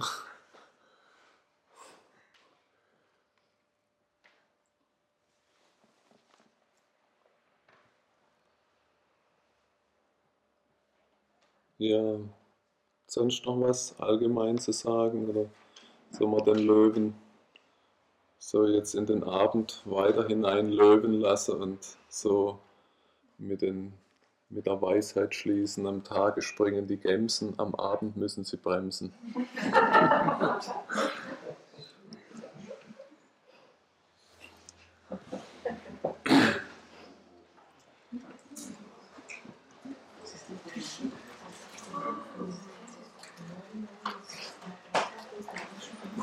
Okay, morgen um 9 Uhr bleibst du noch einen Moment da, dass ich das, ja, dass ich das noch aufschreiben kann.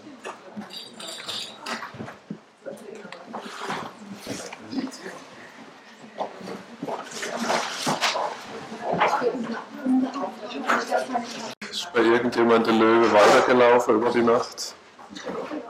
Er weggelaufen?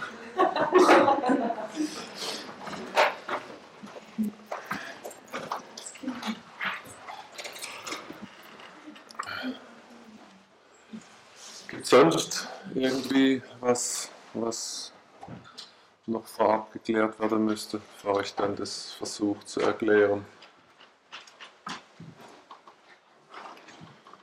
So, dieses Ding da, wie geht es? Und okay, dann mache ich das mal. Das ist vielleicht dann besser, ja, in dem Fall jetzt, ja. Man das, man stelle die Tafel vielleicht auch etwas weiter hier weg. Ja, die, die Tafel vielleicht hier weiter raus. Ist auf ein Computer drin.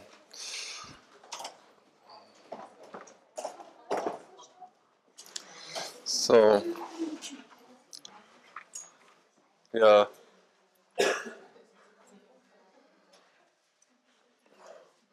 Wurde in dem, wurde im B5 oder wo es um Amnesie geht, glaube ich, äh, wurde da diese strukturierte Amnesie erwähnt, die Ericsson-Technik für Amnesie.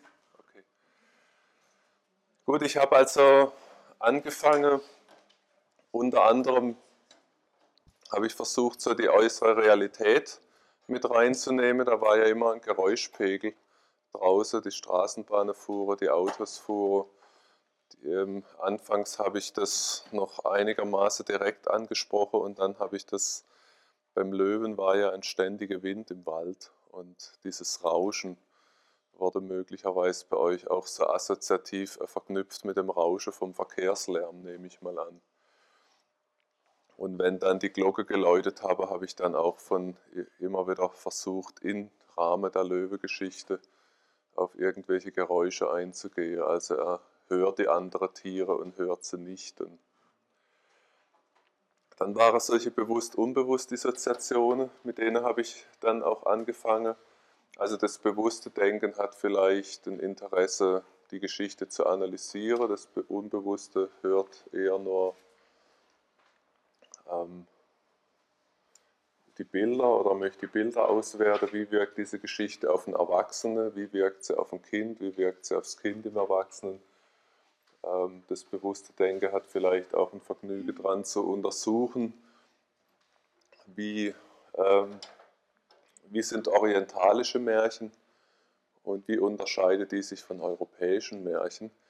Also man kann eigentlich nicht all das bewusst durchführen, was ich da vorgeschlagen habe. Das ist so ein bisschen Überladungstechnik, Konfusionstechnik und für die Leute, die dazu neigen, eh so viel mit dem Kopf zu machen, entsteht oft so ein Effekt, das soll mich jetzt in Ruhe lassen, ich möchte jetzt einfach die Geschichte hören. Das ist ein gewollter Effekt. Also anstatt zu warten, bis der Intellekt selber anspringt und alles untersuchen möchte, gebe ich so viele Themen, die man gar nicht alle ausführen kann und das einem irgendwann reicht und sagt, jetzt hör auf, äh, ich möchte jetzt die Geschichte hören. Ähm, dann kam, ich sage dann gleich noch ein bisschen, vielleicht noch mehr dazu, dann kam BBC und dann kam das Kind am Telefon. Und später bin ich wieder, das Übergangswort ist immer Überraschung gewesen. Also die Leute bei BBC waren überrascht. Ich war überrascht, als da um 21.30 Uhr das Kind am Telefon war. Da unten war dann der Löwe überrascht, weil er so einfach das Erste tut an dem Tag und er so unbekümmert und locker den ersten Schritt unternimmt. Herr Löwe ist überrascht und ich war überrascht, als ich es dann wieder klingeln ließ bei dem Kind und das Kind nicht abgenommen hat nach dem dritten Klingeln. Und die Leute bei BBC waren auch wieder überrascht, weil so viele Mütter anrufen. Also das Überraschung war so ein bisschen das Übergangswort, um ähm, so gleitend, eigentlich ziemlich unlogisch von einer Geschichte in die andere übergehen zu können. Und die ganze Struktur, so eine Schachtel aufzumachen, mit bewusst-unbewusst Dissoziationen anzufangen, da am Schluss wieder bewusst-unbewusst Dissoziationen reinzubringen, mit ähm, BBC anzufangen, am Schluss wieder auf BBC zurückzukommen, mit Kind am Telefon anzufangen, wieder aufs Kind am Telefon zurückzukommen, ist eine Amnesietechnik, die vom Ericsson stammt, die er strukturierte Amnesie genannt hat. Also immer, man kann, letztlich denke ich, war es auch wie so vieles bei ihm eine Alltagssache, äh, eine Beobachtung, die er vielleicht bei sich selbst gemacht hat. Nämlich immer, wenn ein rascher Wechsel in der Aufmerksamkeit kommt, eine unerwartete Wechsel, den ich hier da immer wieder gemacht habe. Ich bin ziemlich rabiat von BBC aufs Kind am Telefon und am Schluss vom Löwe wieder aufs Kind am Telefon und vom Kind am Telefon wieder auf BBC immer wenn ein rascher Wechsel in der Aufmerksamkeit äh, da ist, entsteht eine höhere Wahrscheinlichkeit für Amnesie. Das ist was, was man im Alltag bei sich beobachten kann, dass man auf dem Weg zum CD-Laden ist und äh, genau im Kopf hat, was man kaufen möchte. Man trifft einen alten Freund auf der Straße, man redet mit ihm eine Viertelstunde und da der Plattentitel ist dann weg, den man gerade gestern Abend hat. Man hat noch das Bild vom Sänger im Fernsehen vor sich. Man sieht vielleicht noch die CD-Hülle, die man bei jemandem gesehen hat zu Hause. Aber durch diesen Shift in der Aufmerksamkeit ist das weg. Ich habe das auch mal erlebt. Ich bin am Sonntagmittag, fiel mir ein, dass mir ein paar Tage vorher jemand ein Buch zugeschickt hatte und ich hatte Lust, in das Buch reinzugucken. Und ich ging ins Büro hoch und so mittags um drei, irgendwie ich ins Büro reinkomme, fängt gerade das Telefon an zu klingeln. Der Anrufbeantworter war an, aber ich war neugierig. Wer ruft jetzt Sonntagmittag um drei bei mir im Büro an? Und ich hebe ab, und ist ein alter Freund am Telefon. Ich habe vielleicht 20 Minuten mit ihm geredet, was das Leben und die Liebe macht. Und, und war ein tolles Gespräch. Und da war ich wieder, bin ich wieder die Treppe runter und bin kurz vor unserer Wohnungstür gewesen. Ich dachte, halt mal, was, warum bist du eigentlich jetzt ins Büro hoch am Sonntag? Ich wusste noch vage, es war irgendwas Interessantes, war irgendwas, auf was ich mich freue. Aber ich wusste nicht mehr was. Dann bin ich wieder zurück ins Büro und habe geguckt, ob irgendwo was liegt. Also ich wusste, irgendwas wollte ich holen.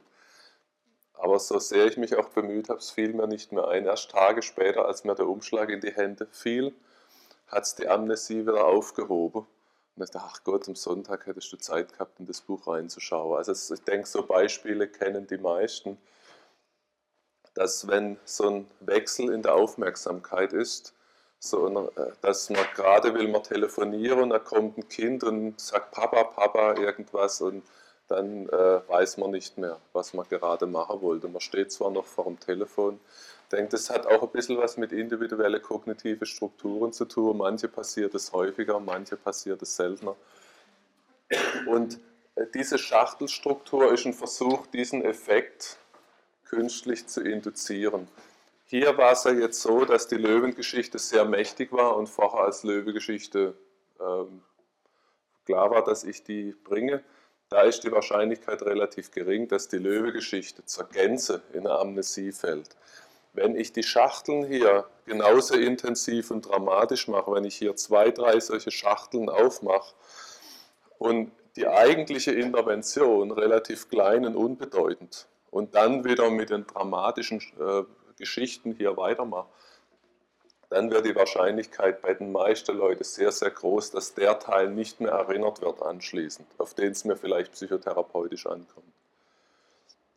Das habe ich ja, denke ich, im Einführungsseminar habe ich ein bisschen was darüber gesagt, über diese unterschwellige Wahrnehmung und dass man so in der Folge von Erikson bei manchen Situationen der Meinung sein kann, dass es auch sinnvoll ist, dass wenn Dinge erstmal in einer Amnesie sind, sodass der Kopf nicht intervenierend eingreifen kann. Ich erinnere nochmal an dieses Beispiel, wo ich im Kino war in so einem linken Szenefilm und dann so in den 70er Jahren, wo es das Thema war, dass, mit, dass man mit Werbung manipuliert wird.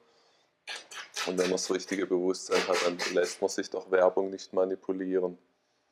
Und dann kam Vorfilm und Langnese Eiskonfektwerbung und dann ging das Licht an und die Eiskonfektverkäuferin kam und das ganze Kino saß kataleptisch bis auf zwei drei ganz mutige, die, obwohl gerade eben erst mit Werbung manipuliert wurde, ich trotzdem Eiskonfekt gekauft habe.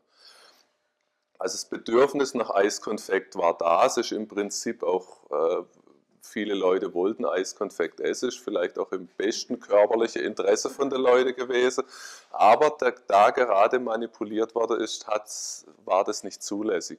In dem Sinn war der Ericsson eben auch der Meinung, dass oft bewusste Konzepte, ideologische Konzepte, erziehungsbedingte Konzepte, so einfach kann eine Lösung nicht sein, an einer Lösung, die eigentlich ganz plausibel ist, im Wege steht.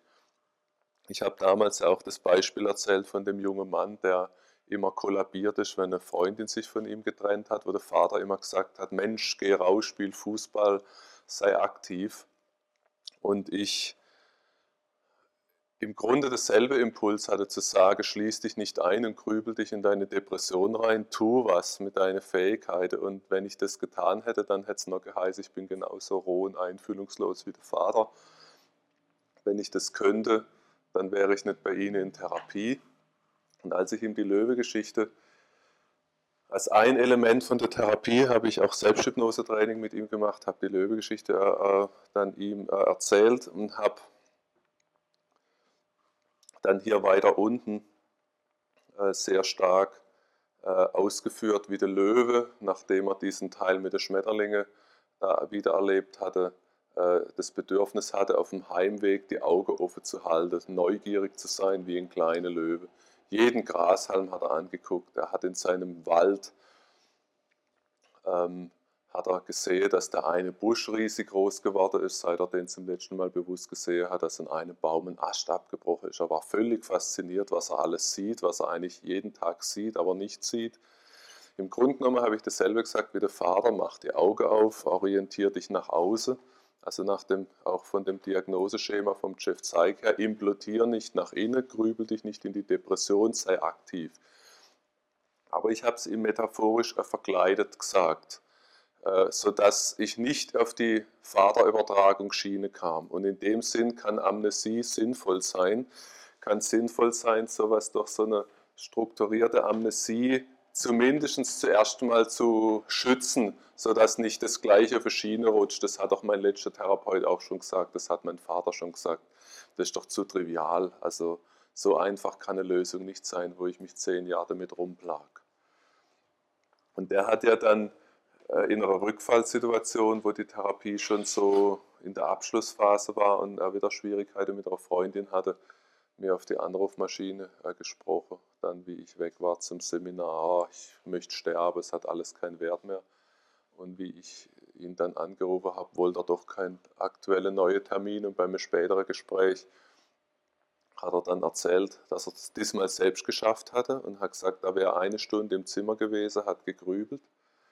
Und dann ähm, hat er plötzlich den Impuls bekommen, sich in sein Auto zu setzen und in seinen Heimatort zu fahren, wo er als Kind aufgewachsen ist. Und dort äh, hat er das Auto am Ortsrand geparkt und ging zu Fuß in seinen Heimatort, um mal zu sehen, was dort seit seiner, was dort seit seiner Kindheit anders geworden ist. Im Grunde genommen fand ich sehr parallel zu dem, was der Löwe im Wald gemacht hat, zu gucken, wo ein Ast abgebrochen ist, was, was ist eigentlich ähm, wie sieht es aus? Also er hat im Wesentlichen das auch gemacht, was der Löwe macht. Ich weiß natürlich nicht, ob es direkt mit der Löwe-Geschichte zusammenhängt. Es gibt ja auch noch Leute, die so zwischen Therapiesitzungen ein gutes Buch lesen oder einen Film angucken oder eine Diskussion im Fernsehen sehen. Oder vielleicht hat es der Vater mal ein bisschen anders gesagt und dann konnte er es akzeptieren. Man weiß ja nie genau, was eigentlich dann noch alles im Leben passiert, aber ich fand schon auffällig parallel zu der Strategie, die ich ihm indirekt angeboten habe. Gut, ähm, ich habe übrigens auch mal in der Volkshochschule, ähm, habe ich mal so eine, ähm, drei Abende gemacht zum Thema äh, Selbst, Selbst, Selbsthypnose und habe, ähm, da war dann keinerlei, keinerlei Vorwissen, dass da eine Löwe, Löwe-Geschichte kommt und was ich da mache. Und da gab es dann von den 20 Leuten drei, die eine völlige Amnesie für die gesamte Löwe-Geschichte hatten. Das war für die anderen dann sehr äh, faszinierend, dass da irgendwelche Leute haben dann erzählt vom Löwe und vom Kaktus und was redet ihr da? Also die war, hatte völlige Amnesie für die komplette Geschichte. Manchmal passiert es auch, dass die Schachteln hier verschwinden dass also sich jemand an das erinnert, aber dann plötzlich eine Amnesie auftritt für diese Verschachtelungsstruktur, dass es genau kippt.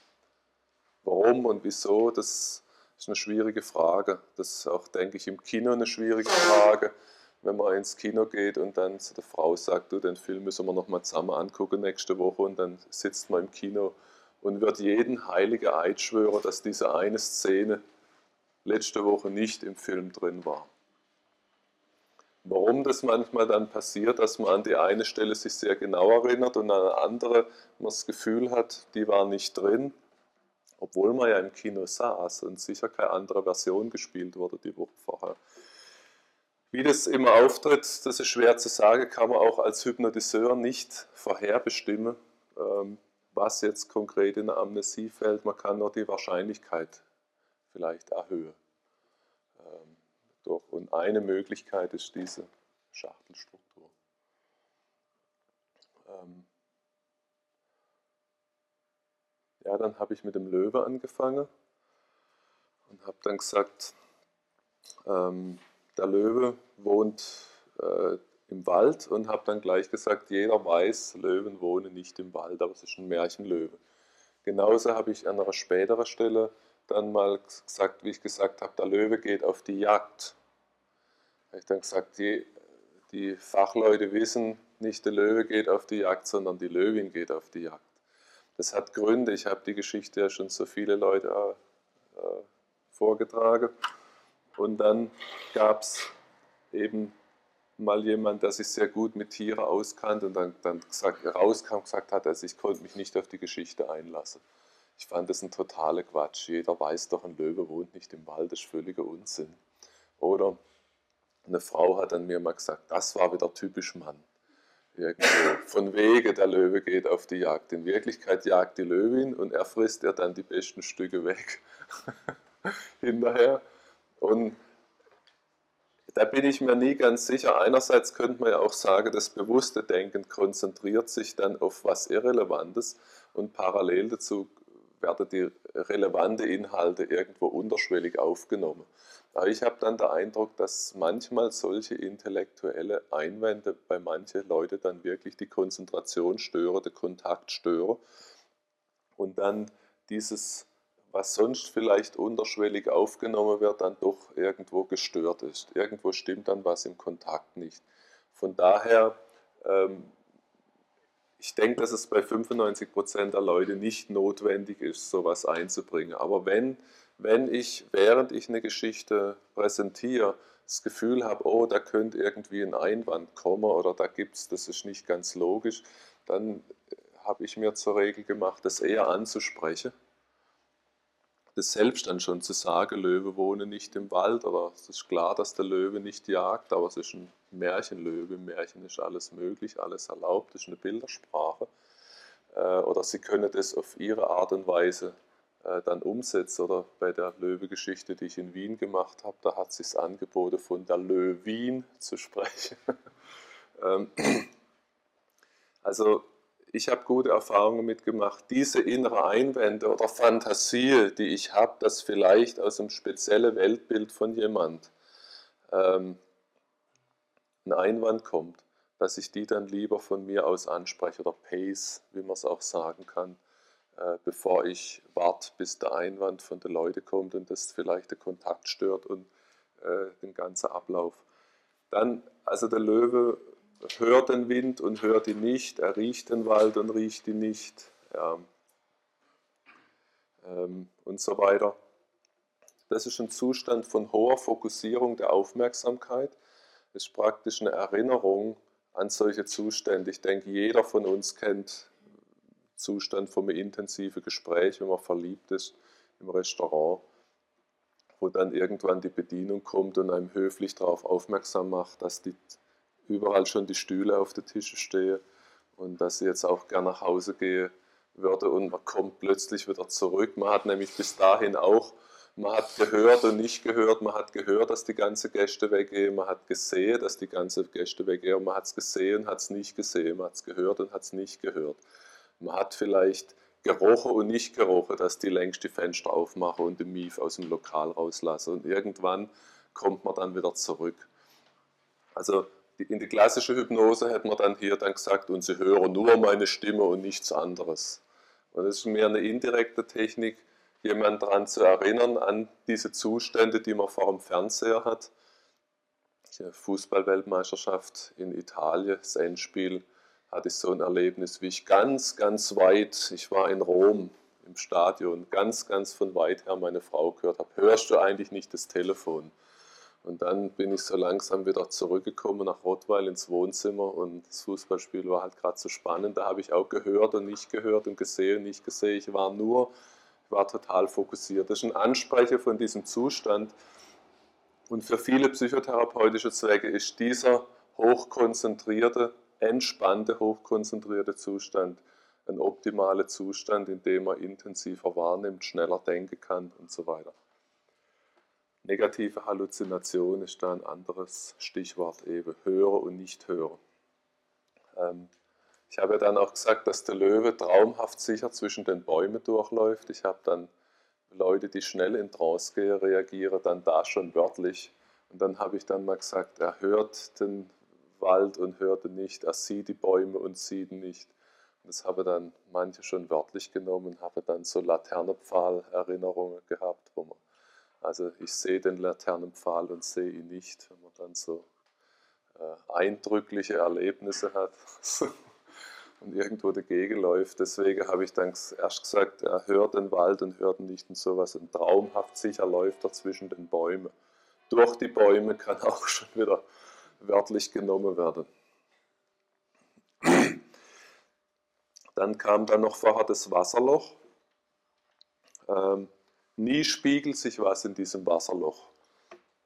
Das ist eine Vorbereitung von dem Thema Spiegel. Später sieht er sich ja selber und schreckt vor dem eigenen Spiegelbild zurück. Ich denke, wenn man das mit dem Spiegel hier oben nicht einführt, dann kann es Leute geben, die kapieren es nicht gleich. Wenn dann der Löwe, plötzlich sieht er den anderen Löwe, denen ist dann nicht, vielleicht nicht gleich klar, dass er sein eigenes Spiegelbild sieht. Da hat auch der Jeff Zeig im Aufsatz der in Hypnose und Kognition, ich weiß jetzt gar nicht mehr in welchem Heft, ich glaube über das Milton Erickson Heft, über dieses Konzept Seeding, Säen oder Priming von der Sozialpsychologie.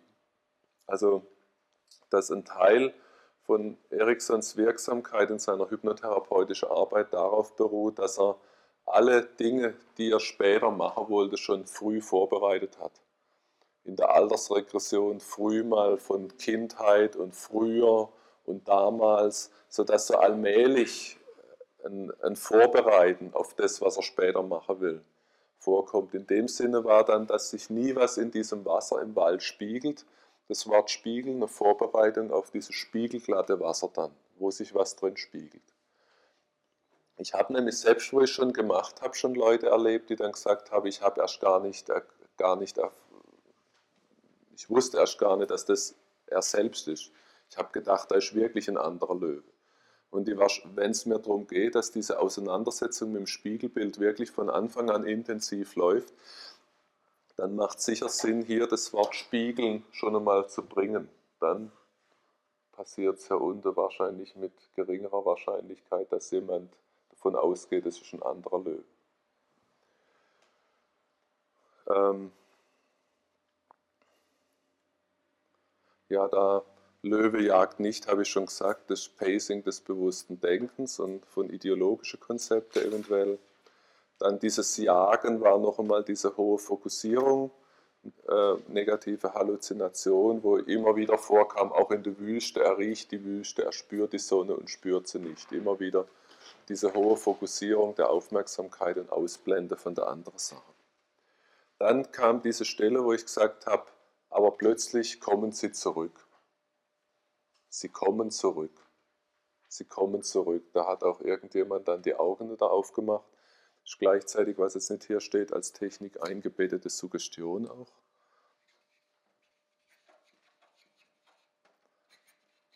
Sie kommen zurück. Ähm, kann man als Anweisung verstehen, zurückzukommen.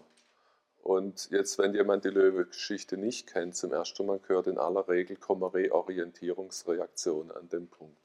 Das ist zum einen für mich äh, eine Fraktionierung, diese fraktionierte Trance-Induktion, wo man jemand reinführt, ein bisschen rausholt, wieder tiefer reinführt, wieder rausholt, geht in der, in der Regel schneller, hat einen größeren Vertiefungseffekt, wie wenn man kontinuierlich versucht, jemand in einen Entspannungszustand oder konzentrierten Trance-Zustand zu bringen.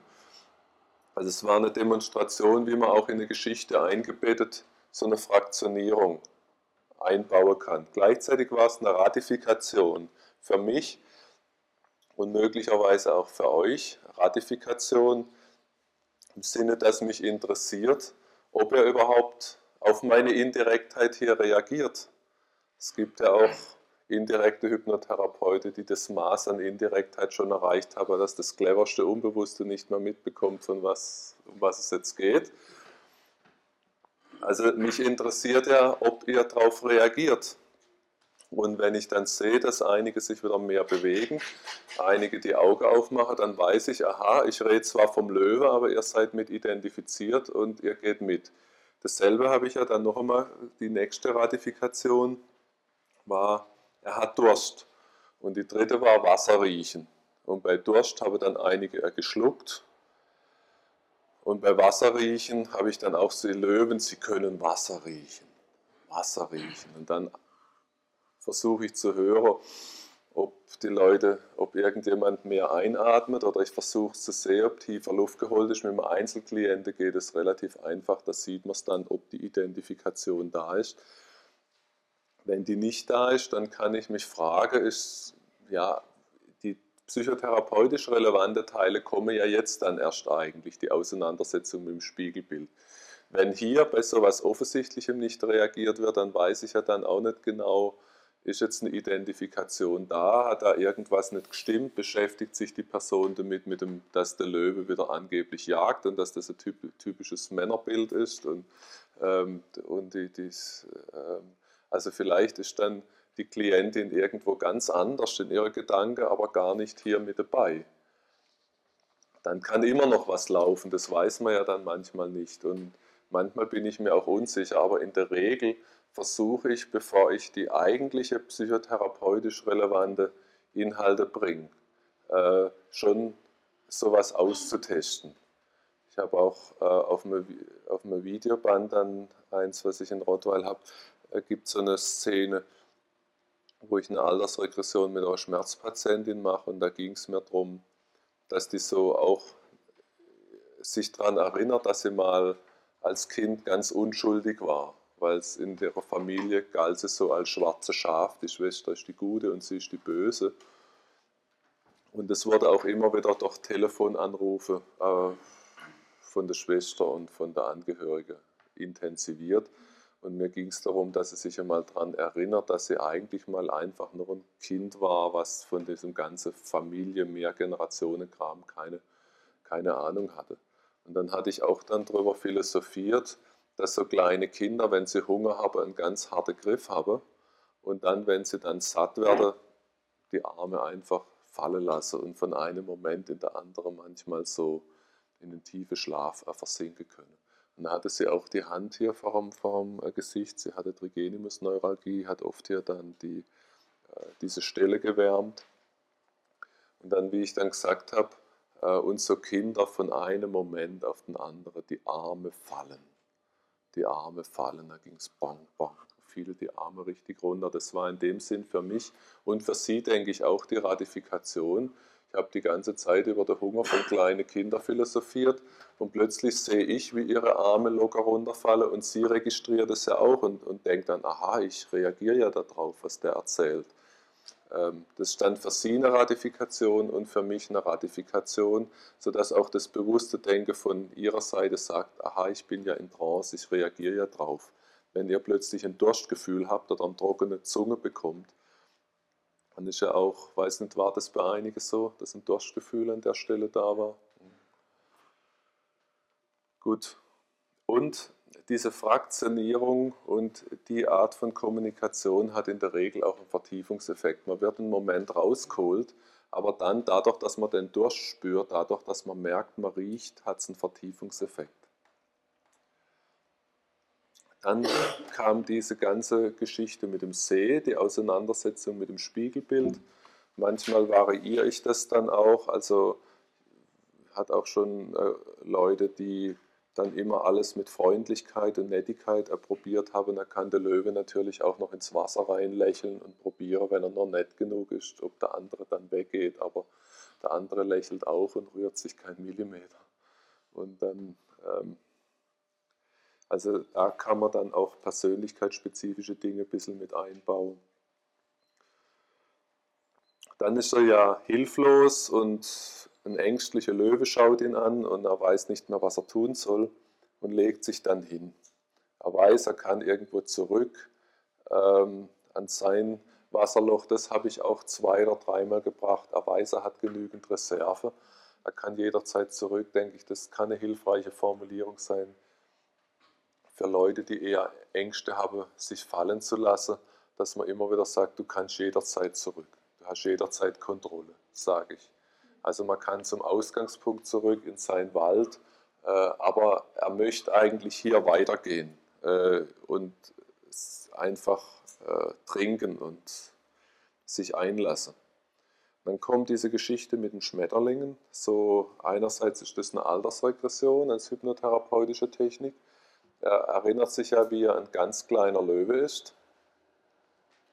Und andererseits ist ein Beispiel für eine Ressource also kindliche Neugier, Unbekü Unbekümmertheit, eine Zeit, wo es keine Fehler gibt. Man tut einfach, man experimentiert, es gibt keinen Fehler, es gibt keinen Erfolg. Also so die Zeit, wo man Bauklötze baut und es ist egal, wie oft der Turm umfällt. Es macht einem jedes Mal gleich Spaß. Das Problem, dass man sich ärgert, dass man nicht ganz so hoch bis an die Tischkante gebaut gekriegt hat, das kommt dann erst ein paar Monate später.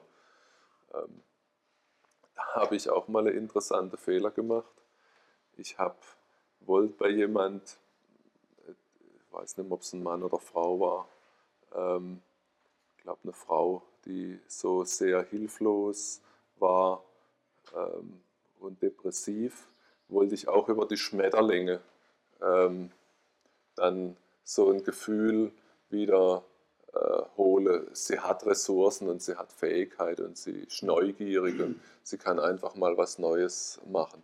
Und dann habe ich dieses Hilflosigkeitsgefühl so richtig schön ausgebreitet gehabt, wie der Löwe hilflos ist und sich ganz resigniert auf seinen Schattenplatz legt und nicht mehr weiß, was er tun soll.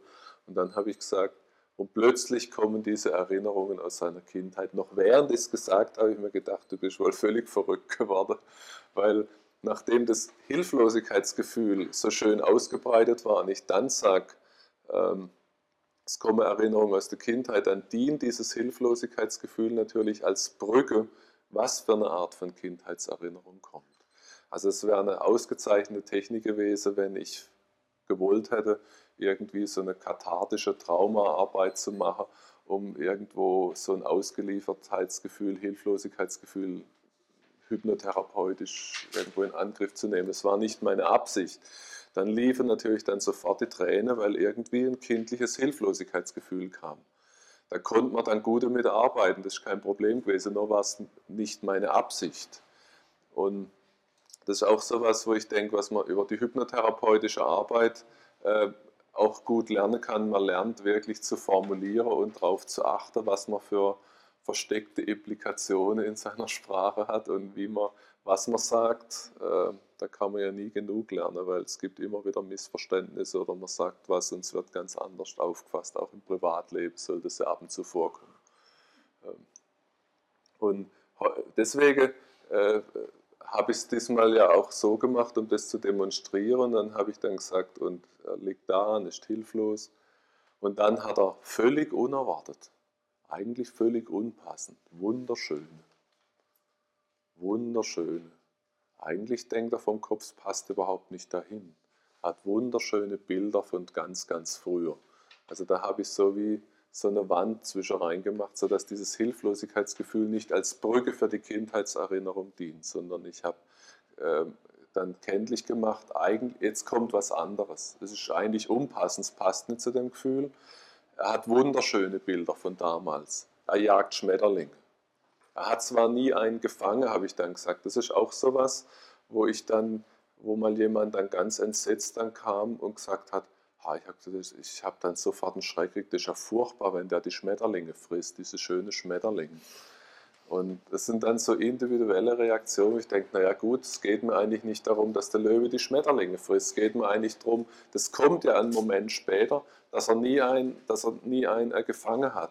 Nicht, weil ich so großes Problem hatte mit den Schmetterlingen, sondern weil ich aus, äh, herausarbeiten wollte, dass der Löwe eben, dass dem es nicht ausmacht, dass er einfach probiert und experimentiert und spielerisch lernt. Um die Ressource ging es mir. Aber wenn ich so ein Feedback mal bekomme, dann kann ich das auch standardmäßig mit einbauen. Das kostet ja nichts, wenn ich sage, er hat zwar nie einen gefangen, weil das passt ja auch zu dem, was ich nachher vorhabe. Und dann ist der Einwand vielleicht, dass sich jemand entsetzt mit beschäftigt, diese Grausamkeit, der riesige Löwe frisst jetzt die armen kleinen Schmetterlinge. Äh, darum ging es mir nicht in der Geschichte. Ähm, gut, dann, ähm, nachdem er da diese kindliche Unbekümmertheit dann bei sich erfahren hat, dass man einfach ausprobiert, steht er ja dann auf und schlendert in Richtung von diesem Wasser. Und dann ähm, ist sowas, was Steve Lenken, glaube ich, hat damals so sowas auch gemacht, so mit dem Körperbild ein bisschen zu arbeiten, mit der Haltung, der richtigen Haltung. Feldenkreistherapeute, denke ich, könnte das gut mit Feldenkreis oder so kombinieren oder Körpertherapeute er, er hat diese spezielle Art von kraftvollem Schlendern. Also Leute aus dem Reha-Bereich oder die Spannungskopfschmerzen haben oder die Asthma-Probleme haben, die fangen dann an der Stelle, wenn ich den Teil länger gestalte, an, sich anders hinzusetzen und Luft zu holen und die Schultern zu bewegen, wenn ich dann sage, also diesen Weg bis zu dem See, er bewegt sich anders. Hat diese, in den Schultern bewegt er sich anders, die Atmung ist anders, da kann sich gar nicht erklären, die Kopfhaltung ist anders, irgendwie ist eine kraftvolle Art des Schlenderns. Es ist wie wenn er gleichzeitig die Kraft von dem erwachsenen Löwe hat und gleichzeitig ist eine Idee von dem kleinen Löwe in ihm. Und das ist faszinierend für ihn. Das habe ich dann manchmal schon zehn Minuten ausgebaut, wie ich gemerkt habe, die Leute, die fangen an, mit ihrem Körper was zu machen. Die suchen irgendwie nach einer anderen Haltung, wie das Wort sagt. Und wer sich dann da auskennt vom Feldenkreis oder von anderer Körpergeschichte her, denke ich, könnte dann an so einer Stelle, und das geht nicht nur mit der Löwe-Geschichte, das könnte man im Prinzip, kann man das so, wie ich gestern gesagt habe, mit dem, das Pferd, das hat vier Beine, man kann beinahe jedes Thema in jede Geschichte einbauen. Da kann auch irgendeiner im Bett liegen und kann dann träumen und irgendwie aus dem Traum raus merkt er, dass er am nächsten Morgen irgendwie sich anders bewegt. Das ist ganz faszinierend. Er tritt anders auf. Er kommt in die Küche, die Frau kommt in die Küche und sie bewegt sich irgendwie anders. Sie fühlt sich besser. Sie merkt, wie der Hund schon darauf reagiert, wie sie anders auftritt im Zimmer. Und sie weiß nicht genau, liegt es an den Schultern und sie probiert aus und das ist einfach ein besseres Gefühl. Im Grunde genommen kann man das, in, wenn man will, wieder in jede Geschichte einbauen.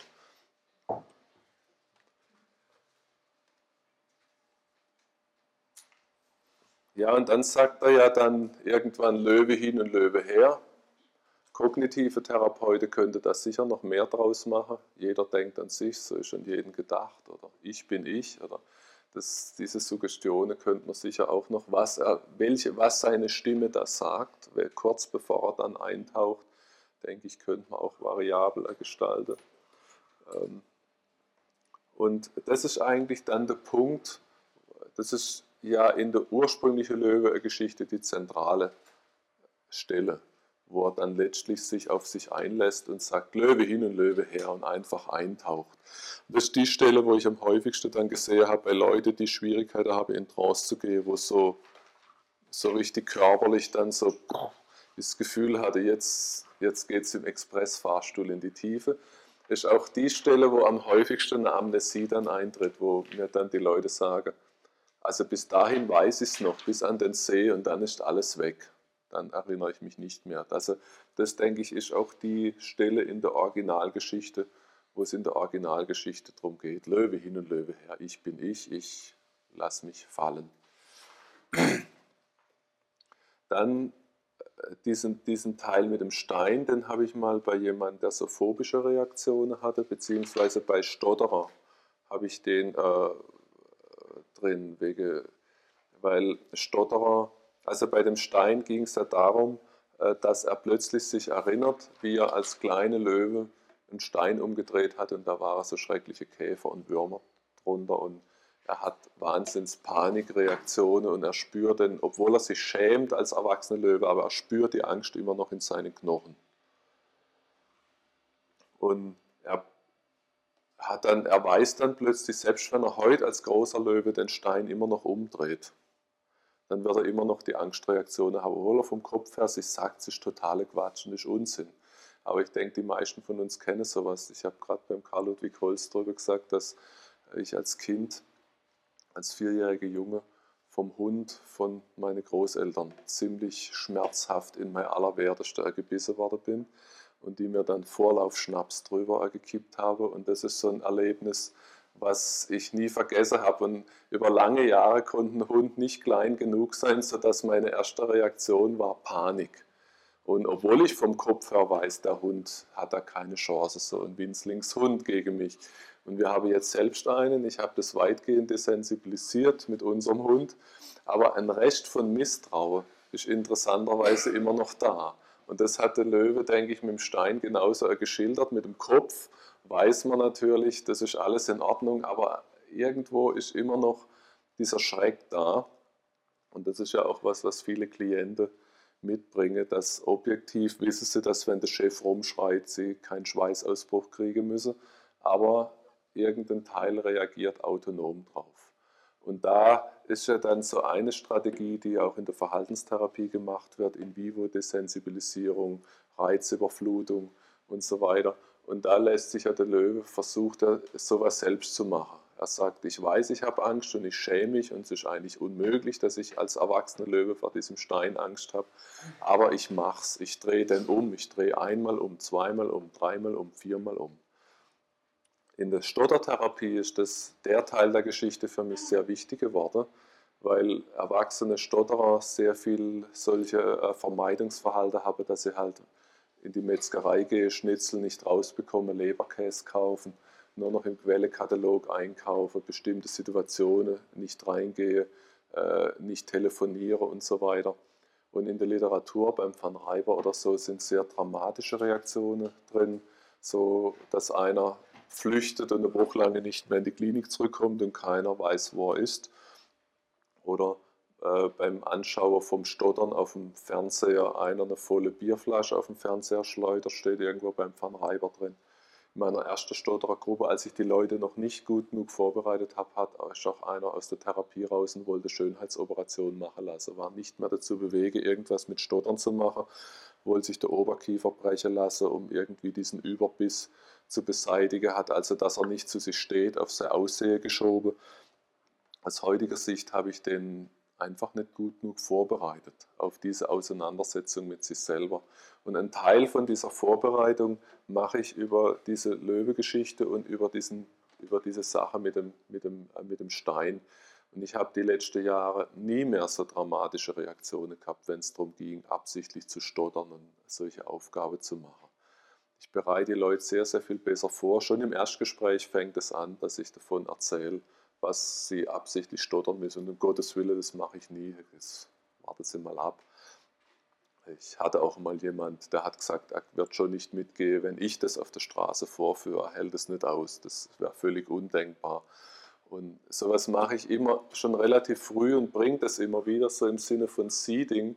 Und dann, äh, wenn es dann soweit ist, dann sind die Leute schon, haben sich ein halbes Jahr schon innerlich mit auseinandergesetzt. Das ist was völlig anderes, wie wenn ich denke, oh Gott, er hat da Probleme damit, er macht es nie und plötzlich komme ich irgendwann in der Therapiephase und sage, so, heute gehen wir auf die Straße und stottern mal absichtlich, dass dann irgendwo die Gesichtszüge etwas äh, durcheinander geraten und die Unterlippe auf dem Boden entlang schleift und Blutdruck steigt, ist ja klar. Der Kaktus hat auch eine eigene Geschichte.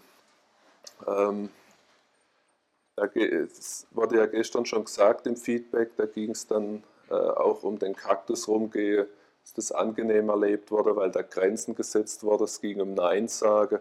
Mir ging es aber auch noch darum, ja, dass Erfahrung zählt.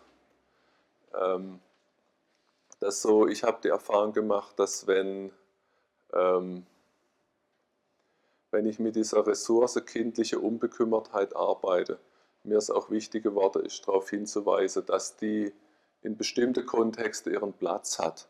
Einfach werdet wie die Kinder und vertraut der Welt und seid offen und experimentiert.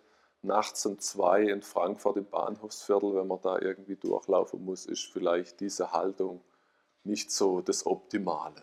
Also es gibt Kontexte, deswegen habe ich dann gesagt, der Gute hat da schlechte Erfahrungen gemacht mit diesem, mit diesem Kaktus. Er hat nie herausbekommen, wieso ihn die immer wieder erwischt habe, dass da was wegexplodiert und ihn im, Fäng, im Fell hing. Ähm, da macht, er beschließt einfach, da macht er einen Bogen drumherum.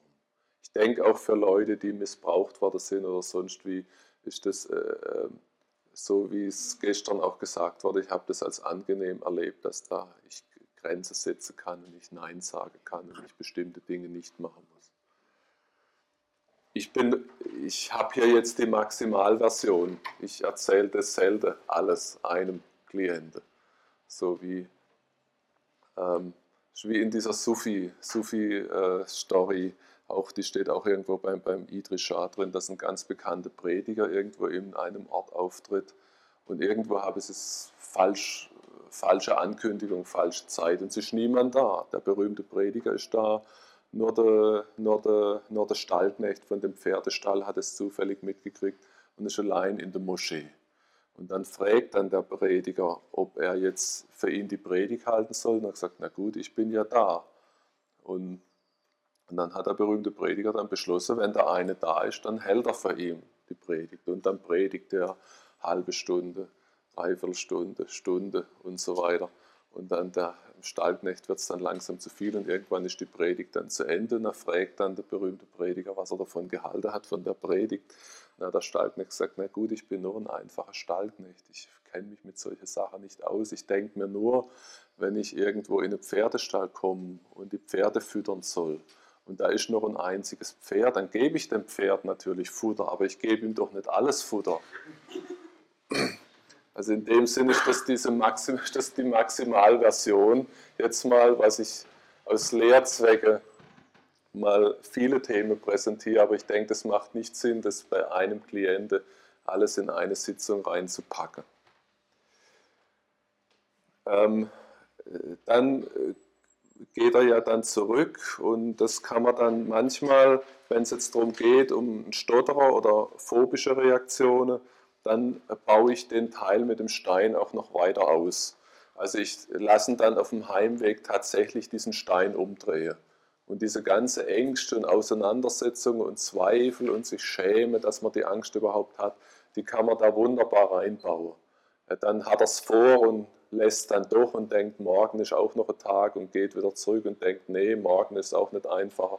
Da diese ganze Dinge, die man ja auch bei sich kennt, wenn man sowas bei sich in den Griff kriegen möchte, die kann man da metaphorisch schön reinbauen. Dann kommt er dann, dann kam ein anderes Element und ähm, wie er zurückkommt an seinen Platz. An der Stelle, äh, die, den, da gab es ja dann so Formulierungen, er hat keine Wünsche, keine Interesse, keine Bedürfnisse. Er ist einfach nur da. Er blickt zurück auf einen wichtigen Tag, auf einen anstrengenden Tag. Er ist ganz ruhig. Jeder Gedanke ist in Ordnung. Wenn keine Gedanken da sind, ist auch in Ordnung. Also das so andeutungsweise ähm, dann eine Technik gewesen, wenn man so dann tiefe Entspannung machen wollte. Wenn ein Krebspatient käme, der mir sagen würde, er hat gehört, äh, dass einmal am Tag ein ganz tiefer meditativer Entspannungszustand stabilisiert die körpereigene Abwehr. Also nicht Seimenden, so Visualisierung von körpereigener Abwehr, so ein aktives Dagegengehen, sondern so mehr so im Sinne wie autogenes Training oder tiefe Entspannung, so ganz, ganz tiefer Ruhezustand erreichen, einmal am Tag. Das gibt es in Australien und sonst wo wurde da Forschungen darüber gemacht, dass das die Überlebensrate, äh, eine bessere Rate hat zu, zu, überle zu überleben, wenn man einmal am Tag in einen tiefen Entspannungszustand geht. Ähm, also wenn ich jetzt so einen Patienten hätte, der tiefe Entspannungsbedürfnisse hat oder sagt, er ist erschöpft und äh, der Arzt hat gesagt, das ist sehr schlechte Abwehr und er möchte einfach nur auf einer tiefen Ebene regenerieren, dann würde ich den, würde ich den Teil ausbauen von der Geschichte und nicht so viel vom Stein und vom Kaktus und von diesem ganzen Zeug da oben erzählen. Dann würde ich dann da vielleicht eine Viertelstunde oder 20 Minuten immer ruhiger, immer entspannter. Einfach nur da sein. Und auch wenn man meine Stimme, wenn ich dann mal weniger sage und nichts sage, einfach nur Ruhe, einfach nur da sein und es genießen dürfen. Die wohlverdiente Ruhe nach vielen Jahren von Arbeit, nach Engagement für die Familie und, und, und, was ich dann weiß. Das wäre dann was, was in Richtung Tiefenentspannung und Regeneration, Stärkung körpereigener Abwehr gehen würde. Da habe ich ja dann anschließend ähm, für dich, Thomas, dann äh, die Passage mit dem auf geschmeidige Art wach werden und so weiter. Also da habe ich erst so versucht, den Ruhezustand, den du beschrieben hast, mit deinen Worten mit einzubauen. Ich habe, weiß jetzt nicht mehr welche. Also ich habe dann, wo es dann darum ging, diesen tiefen, entspannten Zustand, habe ich zum Teil deine Worte mit benutzt. Du hast mir es nämlich beschrieben. Ich habe auch gesagt gehabt, erinnere ich mich jetzt noch, äh, er weiß gar nicht, wie er das nennen soll, vielleicht Meditation das war auch so eine Formulierung von dir, Nancy. Ich habe gefragt, ist wie autogenes Training? Gesagt, vielleicht Meditation. Also da habe ich dann die Themen mit eingebaut und versucht, dich daran zu erinnern, wie deine Art von tiefem Ruhezustand ist. Und dann äh, versucht dir Idee zu geben, wie du den Zustand etwas geschmeidiger äh, in den Alltag rüberbringst. Und dann danach kam dann das etwas mit den äh, Löwermans Friend dann hinterher. Ja, und dann eine weitere Komponente, die man auch ausbauen könnte, die ich manchmal stark in den Vordergrund schiebe, auch wieder und andere Dinge weglasse, ist das, diese Formulierung vom, vom Ericsson, schau weit voraus auf den Punkt, von dem aus du zurückschaust. Das ist so Steve DeShazer, Zukunftsorientierung. Also geh in den Lösungsbereich, geh dahin, wo das Problem gelöst ist. Also geh eventuell auch an deinen Lebensabend, du bist 70. Von Gunther Weber habe ich das mal, vor vielen Jahren hat er das mal gemacht. Ähm, stell dir vor, du bist 70 und sitzt im Lehnstuhl, das Leben ist optimal gelaufen. Du, ähm, äh, und du redest mit dir und kannst dich fragen, wie hast du das eigentlich fertiggebracht, dass du äh, jetzt an diesen erfolgreichen Punkt kommst. Äh, was musst du jetzt mit 40 tun, damit es so weiterläuft, damit du mit 70 an den Punkt kommst. Also schau voraus von dem Punkt, von dem aus du zurückschaust auf dein Leben. Das kann man dann dialogisch gestalten, so wie in wie äh, Gestalttechnik, dass der 40-Jährige mit dem 70-Jährigen redet und äh, ihm alle Fragen stellen kann. Das kann man auch dann laut man könnte in dem Moment auch auffordern, dass der Klient spricht und sagt, du sprichst mit dir, du bist 70, kannst du dich sehen, wie sieht die Inneneinrichtung aus, wo bist du, wie, äh, wie sieht dein Leben aus? Und dann so einen Dialog zu führen mit sich selbst von, an dem, von dem Zielpunkt aus, von dem er wirklich hin will. Also da kann man diese ganze Zukunftsressource, zielorientierte Techniken, könnte man da einbauen und das war ja dann der Punkt dann mit Mexiko und so, wo ich auch diese zwei Stimmen dann, äh, du hast ja das sehr schön, wo ich gefragt habe, die eine Karte und die andere Karte hast du in zwei unterschiedliche Tonfälle präsentiert. Einmal das Positive in einer sehr weiche Stimme und das andere war die, die Gaukarte, sehr kritisch und ähm, du lügst und so in einer ganz anderen Stimme. Da hatte ich dann versucht, das zumindest anzudeuten. Das hätte man natürlich wesentlich ausbauen können an der Stelle. Ja, und dann kommt der Löwe dann raus und er tut das Erste, was zu tun ist. Und er ist ganz überrascht, dass er das so gelassen tut.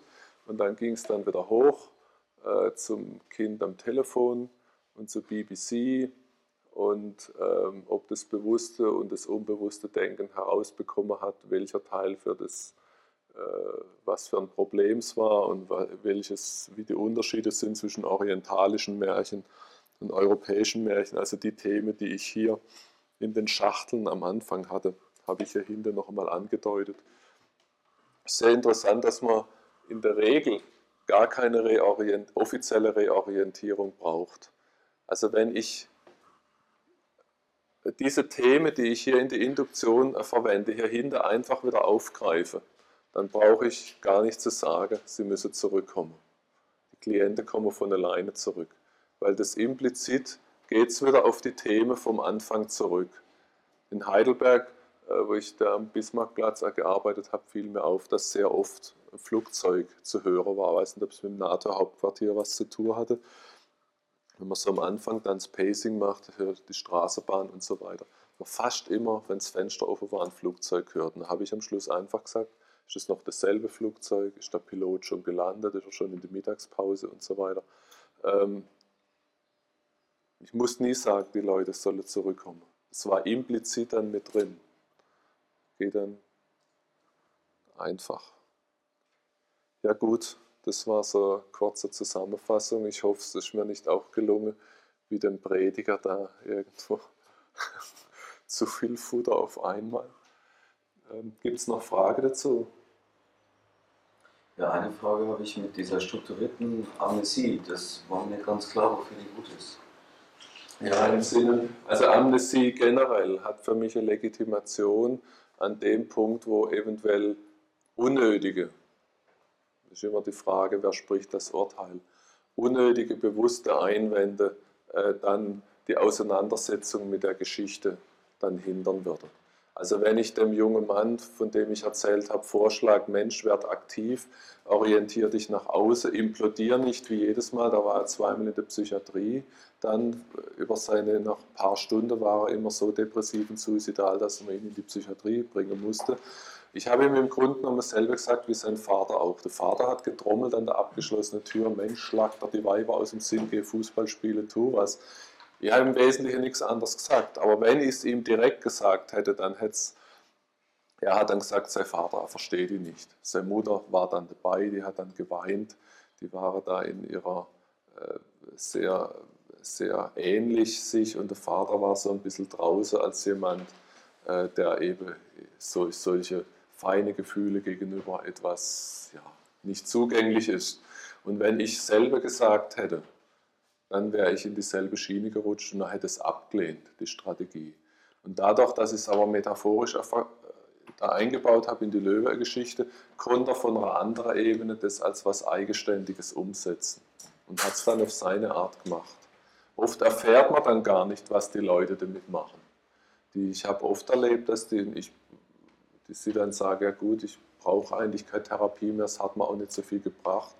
Wenn man dann nachguckt und dann die Therapieziele vom Erstgespräch anguckt und sagt, was habe sie denn erreicht, wie sieht es da aus, da aus, dann sind drei, vier von den fünf Zielen sind realisiert und die Leute sagen, die Therapie hat ihnen nichts gebracht.